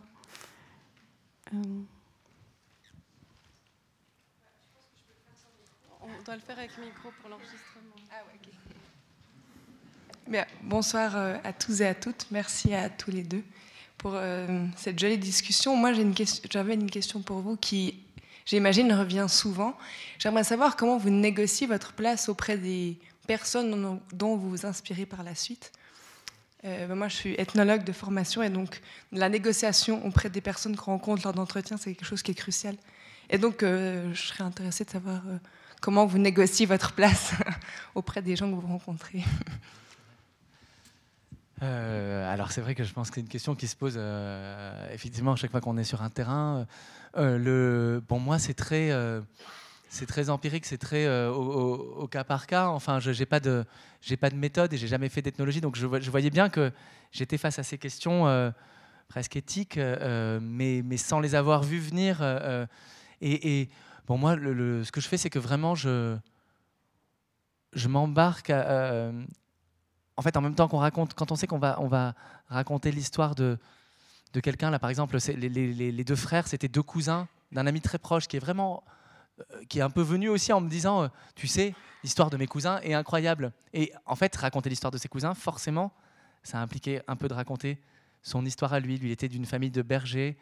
Et, et ses, deux, ses deux frères, il y en a un qui était devenu steward euh, dans les années 80. Donc c'était un homme qui allait, du coup, il allait dans toutes les capitales du monde.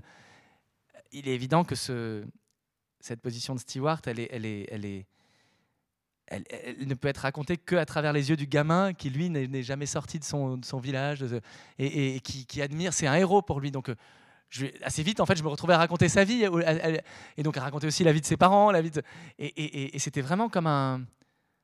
Voilà, moi, moi, moi, dans ces cas-là, je, je, montre tout. Là, j'ai vraiment même montré le livre, je l'ai fait relire par les personnes qui. Dans ce, cas-là, là où il y avait un tel, euh, lien, euh, j'étais vraiment embarqué avec eux, quoi. Euh, avec quelque chose aussi d'un sentiment, d'une responsabilité très. c'est aussi lourd un peu parce qu'on se, on se, on porte, on a peur de, trahir, surtout quand c'est des, gens que profondément on, aime ou dont on trouve la le destin. Euh, euh, voilà, quand, le destin nous touche, en fait, on a, on a envie d'être fidèle à ça. Et donc, c'est vrai qu'on écrit avec une, euh, pression, un poids un peu sur les épaules. Moi, qui, je l'ai jamais autant senti que sur Légende, où il y avait, effectivement, en plus, c'est des gens qui étaient, morts tous les deux à 40 ans du sida, avec un truc hyper impressionnant pour tout le monde. Beaucoup de, j'avais, j'avais croisé beaucoup de témoignages autour d'eux. Donc, c'était pas comme le livre, par exemple, qui se passe en, en Algérie, où là, je n'ai qu'un je n'ai qu'un narrateur, c'est cet, ouvrier avec qui j'étais hyper copain, qui était un homme incroyable d'humour et tout, qui m'a dit tu racontes tout ce que tu veux, tu changes mon nom, c'est tout. Et donc là, on s'était quitté, il m'avait, on avait passé ce pacte, quoi. Et je suis resté copain avec lui. Euh, j'ai envoyé, je sais pas, là, j'ai pas, pas montré le livre, par exemple pour l'Algérie. Je l'ai, je l'ai envoyé après, mais je l'ai pas montré. Euh, euh, Sinon, la, légende, en plus, c'est des gens avec lesquels je continue de vivre. Enfin, on, est voisins. donc, euh, quand, c'est en plus, on écrit sur la ville dans laquelle on vit. Moi, j'habite Arles. Ça se passe à Arles. On, se, on s'éponge le front pas mal de fois, en fait. Euh, euh, et, en même temps, on veut garder sa liberté. Donc, par exemple, j'ai pas trop voulu rencontrer ses parents. Et il m'avait raconté, des, il m'avait raconté des scènes très dures. Là, ce Joseph, c'est, le père de, c'est le père du personnage. Et je me suis dit non, je veux pas, je veux pas les rencontrer parce que je veux être dans un rapport à eux qui est quand même un rapport de fiction. Je si jamais je les rencontre, euh, la dette va être. Euh, enfin, en plus, je vais devoir faire leur portrait euh, et chaque chose que. Des fois, ne pas trop les rencontrer, ça laisse de la liberté aussi. Et il y, a un moment où j'ai effectivement décidé de. c'est un moment où on reprend de la liberté. J'ai décidé de passer dans la fiction, malgré tout. Les personnages, c'est pas moi qui raconte cette histoire, c'est un, c'est un, un, un, type qui fait un documentaire sur là-dessus, qui s'appelle Matt. J'ai eu besoin de ce, ce, double pour reprendre de l'air de un peu. Parce que ouais, sinon, on est à. Et puis lui, par exemple, il voulait que je mette tout, toutes les anecdotes, tous les trucs. Il disait, ah, t'as raconté ça, t'as raconté ça. Moi, j'ai dit, non, mais en fait, le livre, il va, pas, il va juste pas tenir debout si on met tout. Il faut, euh, euh, donc il y a un moment où il faut, faut, faut, faut faire ce passage de, de l'enquête et du réel à, un livre qui obéit après à sa nécessité propre, avec ses pour qu'un livre euh, ait de la force, il faut que il y a la question de son arc, euh, son arc narratif, de la, façon dont le justement ce que je disais là, dont l'émotion monte. Enfin, on est dans, après dans dans la construction d'une d'une œuvre euh, qui, est, différente. Quoi. Je veux dire c'est une machine un peu avec son qui obéit à des lois qui là sont plus les lois de la de la fidélité à la donc on, je pense que c'est un livre qui est vraiment. Enfin, je me suis fâché avec personne à travers ce livre et tout. Ils sont, on est toujours très amis. Mais ce qui est drôle, c'est que même je raconte des disputes dans le livre entre les deux personnages, entre le cousin et celui qui fait le documentaire. En fait, ça, c'est de la fiction. Je les invente. Nous, on s'en disputait jamais. C'était pas intéressant euh, en termes de, dramatique parce qu'on était toujours. Euh, on s'entendait très, très, très, très bien tout le temps. Donc, dans le livre, je me disais, on va même pas sentir l'amitié de ces deux-là parce qu'elle passe même pas par des par des pics, de, des hauts et des bas. Donc j'ai rajouté des scènes de brouille, je les ai inventées. Euh, c'est euh, voilà parce que tout s'est très bien passé entre nous. mais je pense que c'est ouais, cette, cette, question elle est fondamentale. Et j'avoue que quand j'ai écrit Par les routes, c'était vraiment avec la volonté de, ne plus rien devoir à personne. je me suis dit, là, je vais faire un livre sans aucune enquête, je vais faire juste un livre. J'ai essayé de, de, de, me rapprocher de mes questions à moi, enfin de, je me suis dit, voilà, euh, je passe plein de temps sur les routes, j'ai fait plein de stops. J'ai mis, mis toute la. J'ai placé dans chacun des personnages comme des. Enfin, comment dire, à travers les personnages, j'ai représenté une dualité que je sentais en moi, mais que je pense qu'il y a en chacun de nous. La, la, part euh, errante, la part qui a envie de, liberté, la part qui est aussi de l'autre côté, la part qui a envie d'ancrage. Et donc, j'ai eu l'impression de me couper en deux. Je me suis dit, mets de toi dans chacun des personnages comme ça, tu n'auras de responsabilité envers personne à part toi. Et ça m'a fait un bien fou. Tout d'un coup, c'est un livre que j'ai écrit euh, en me sentant léger, quoi, euh, sans cette pression. Mais j'imagine qu'ethnologue, on, porte un, un, truc qui est énorme. Encore. Enfin, ouais, ça qui est beau aussi.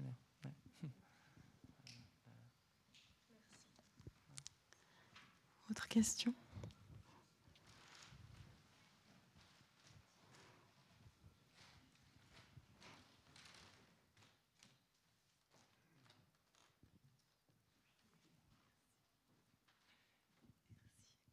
Oui, rebonsoir.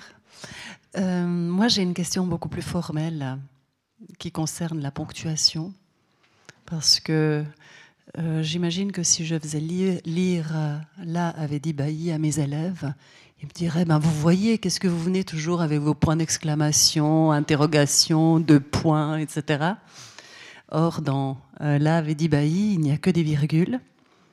Les débuts de chaque paragraphes sont minuscules, avec un seul point d'interrogation, c'est à la fin.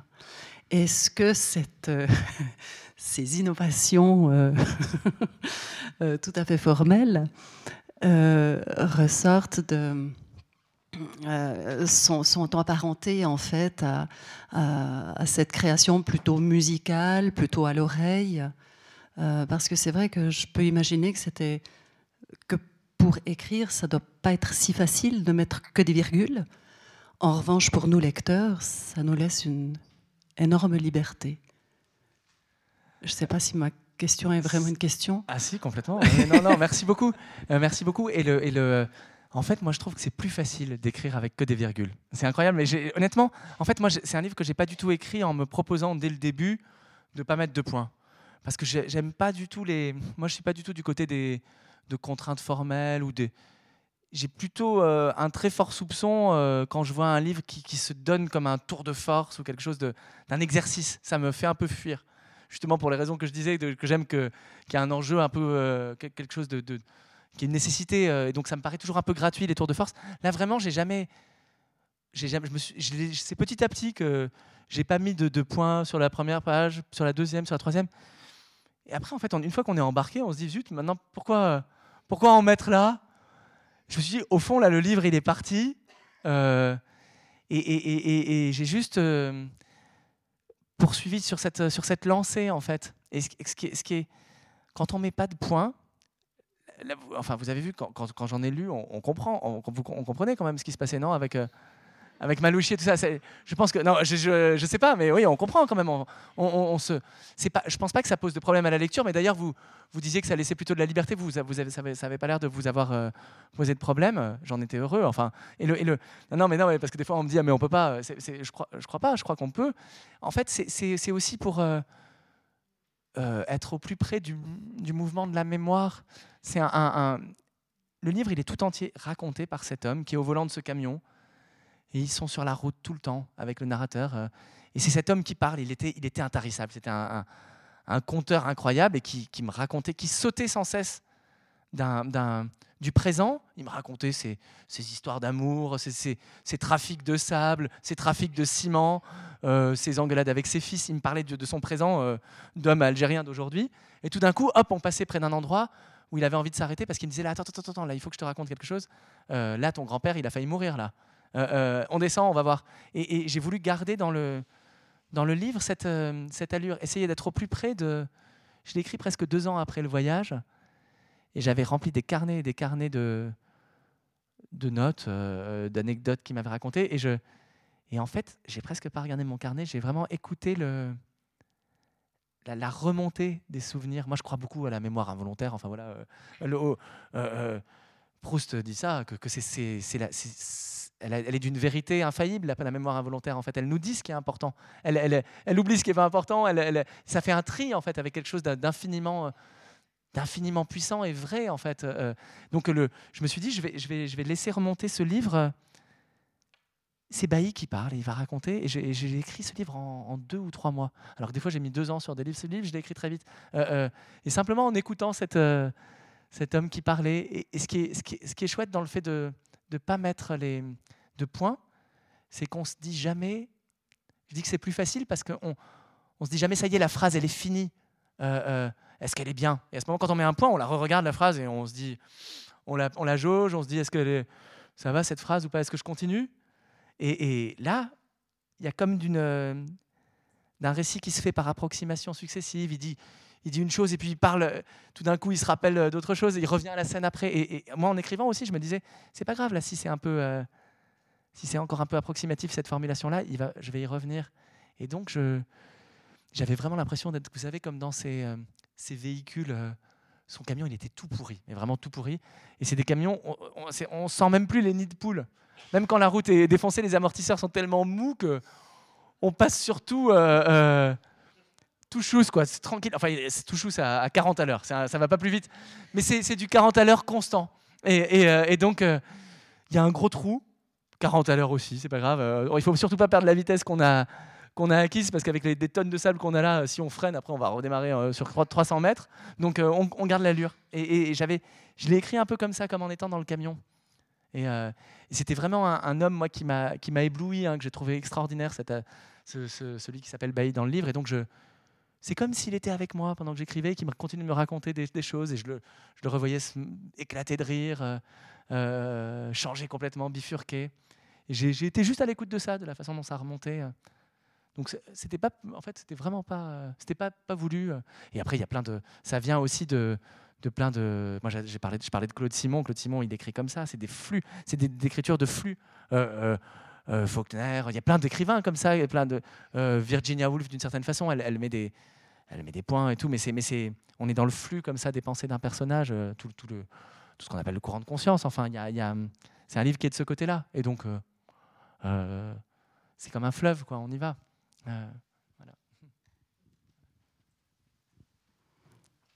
Autre question?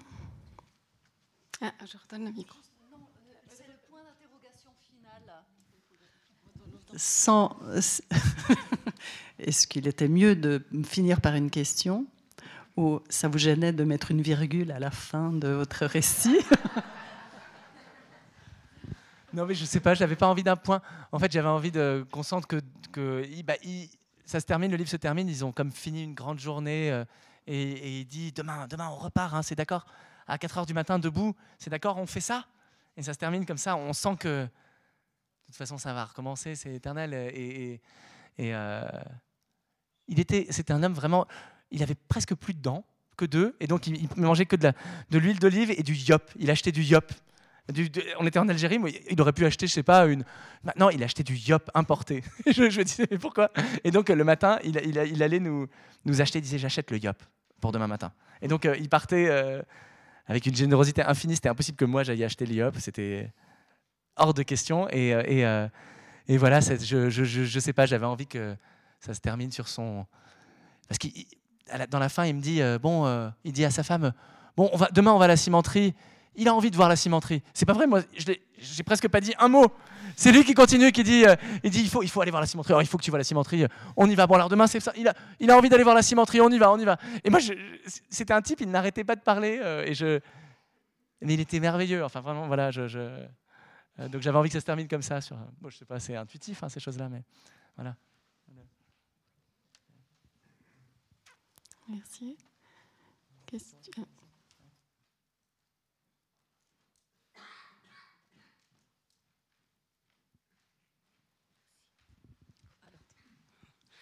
Je vous ai écouté, je me réjouis de vous lire parce que je vous découvre. Alors ma question c'est comment vous y pouvez-vous vous y prendre pour mettre un terme? Parce qu'en plus, quand il y a eu un tel rapport avec les personnes que vous décrivez dans vos livres, ça doit être très difficile de mettre un terme à votre texte. Le, euh, alors en fait, euh, finalement, moi, je c'est pas le c'est pas le plus difficile. Euh, le c'est difficile de, Comment dire Ce qui est difficile, c'est dans la relation, je trouve, le moment où, euh, où ça y est, c'est fini. Euh, et, après s'être vu énormément, avoir passé plein de temps ensemble. le, copain Lionel Roux, qui est un photographe, euh, qui, celui avec lequel j'ai. Celui qui m'a raconté l'histoire de ses cousins, on s'est vu tous les jours pendant pendant six mois. Il se trouve qu'à ce moment-là, il était, tous les matins, on avait on allait, on buvait un café ensemble et il me racontait, je remplissais des cahiers. C'était incroyable. Et après, en fait, tout d'un coup, on a retrouvé un rapport euh, de la vie où chacun est pris. Lui, il a, eu il a commencé un boulot et il n'était plus jamais dispo le matin. Et ça nous a fait très bizarre de, de, moins se voir comme dans une histoire euh, passionnelle, comme ça, un peu. Et c'est vrai que ça, ça, fait étrange. Et puis, après, il y a un moment encore plus curieux, c'est le moment où on se met à travailler. Finalement, ce livre-là paraît. Donc là, quand il est paru, on a fait des fois des rencontres ensemble. Lui, il est photographe, un photographe merveilleux qui apparaît comme photographe dans le livre. Et donc, on a fait des rencontres ensemble.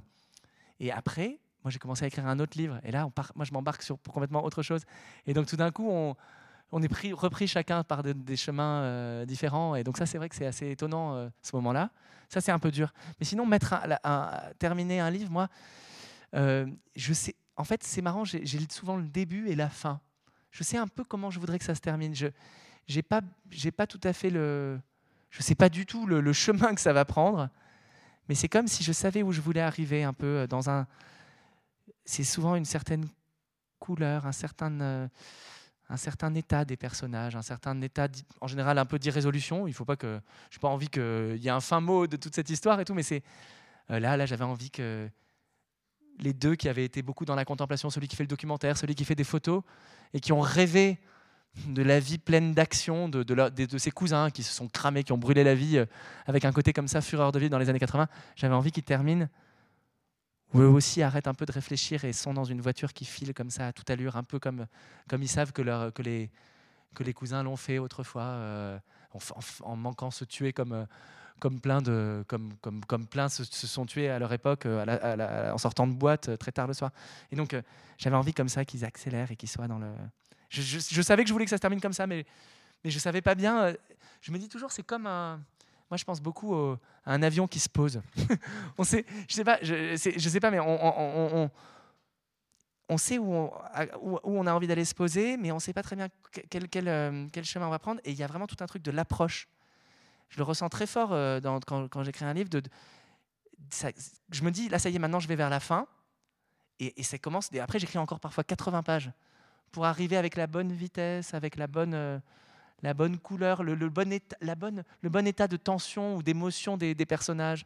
Euh, et, et, donc je me dis, c'est dans 10 pages, et en fait, non, ça prend 50 pages, 30, 60 pages, 70 pages, je me dis, merde, j'ai toujours pas posé mon avion. Et, à la fin, en fait, c'est, non, c'est plutôt une bonne sensation quand on se dit, ça y est, là, je, je peux le terminer.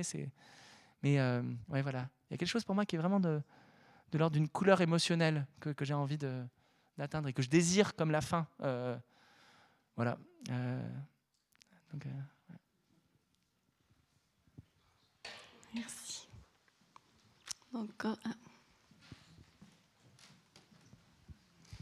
Voilà, c'est pas pour vous reparler de, du chien et du loup, mais une question qu'on s'est posée, c'est, dans le fond, sur quatre romans, principalement ceux qu'on a lus, il y en a trois qui sont plutôt en lien avec ce qu'on pourrait appeler l'histoire, avec un H majuscule, et puis le dernier fait allusion de façon plus rapide à, à la Normandie du débarquement, par exemple, mais principalement l'histoire en est un peu absente. Et puis c'est le seul aussi que vous n'avez pas écrit avec euh, un plus que parfait, un peu aquatique comme ça qu'il y a dans les précédents. Est-ce que c'est comme pour la virgule, ou plutôt les virgules, c'est venu comme ça, euh, comme un, temps de, de l'indéfinition et en lien avec cette histoire qui elle-même est un peu en train de se continuer et déjà terminée, ou bien est-ce que c'est euh, un hasard? Merci. Euh, de... Non, non, c'est pas, pas un hasard. C'était vraiment, j'avais envie un peu de, j'avais envie de changer, j'avais envie d'essayer autre chose.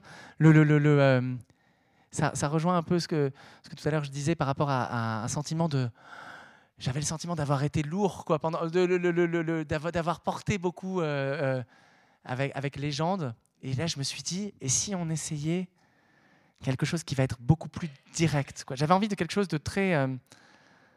Euh, oui, de, de, rapide aussi dans, l'écriture, et même, de plus linéaire, curieusement. Je me suis dit, et si on essayait de ne pas être pour une fois dans.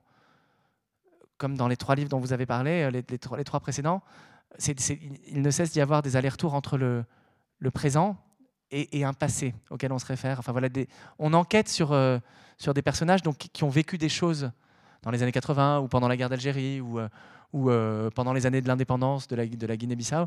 Et donc, il y a toute une histoire qui remonte comme ça à travers le souvenir.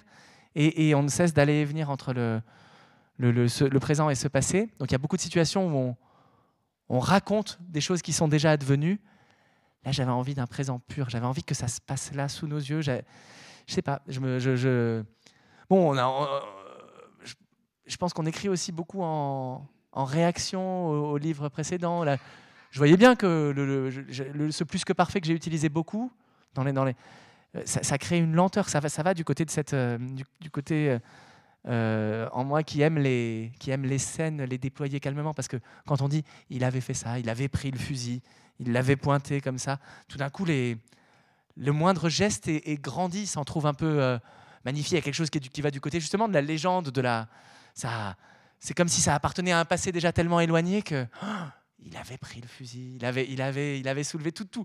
C'est comme vous savez les personnages qui, attention, j'arrive, euh, euh, et, hop, qui entre en faisant un grand pas comme ça, très lent, et on, on voit tout au ralenti, quoi. Donc ça, me, moi, je suis très sensible à ça. Enfin, je, je, pense que je vais refaire des livres comme ça. Mais là, j'avais envie. Je me suis dit, et si, est-ce que je saurais faire un livre comme ça qui, qui file plus vite vers son terme et qui est plus proche aussi de, qui est en plein dans les questions que que je me pose moi là, avec des personnages qui ont mon âge, qui vivent dans le, exactement dans le monde où je vis. Euh, qu'est-ce que j'ai à qu'est-ce que j'ai à raconter de ces conflits-là, comme ça, euh, vécus par ces personnages-là? Donc c'était euh, non, c'était j'avais envie d'essayer en fait autre chose. Je me suis dit présent et passé composé, on va voir. Allez, Non, non, euh, c'est vrai que c'est que le passé composé. J'aime pas le passé simple. Le passé simple, ça me, ça me paraît, je sais pas, ça me paraît compliqué d'écrire au passé simple. Ça fait tout de suite, ça pose un, un rapport très un classicisme. J'ai l'impression que ça, il arriva, il, elle était, il était assis. je sais pas, je me dis tout de suite, merde, c'est comme une musique narrative qui me, que j'ai envie quand même de bousculer. Quoi. Ça, ça, pour le coup, ça me, je pense que je ferai jamais. Enfin, je sais pas, faut jamais dire jamais. Merci. Je crois qu'on va, à moins conclure ici. Merci infiniment Sylvain, merci infiniment Nathalie pour cette euh, très touchante discussion. Il y avait une phrase qui m'a marqué euh, dans Parler route, mais je la citais mal. Euh, on est soit dans le fleuve ou à côté du fleuve, non Ah voilà. Bah, merci, merci infiniment à vous et merci de nous, avoir accueillis ici. C'était. Ouais, puis encore, vous restez avec nous, hein, j'imagine. vous restez au bar encore. Hein. Je sais que vous avez commencé tôt ce matin. ah ouais. Donc Sylvain à disposition encore auprès du bar. Et merci, merci infiniment à vous tous pour votre présence. Merci. Merci.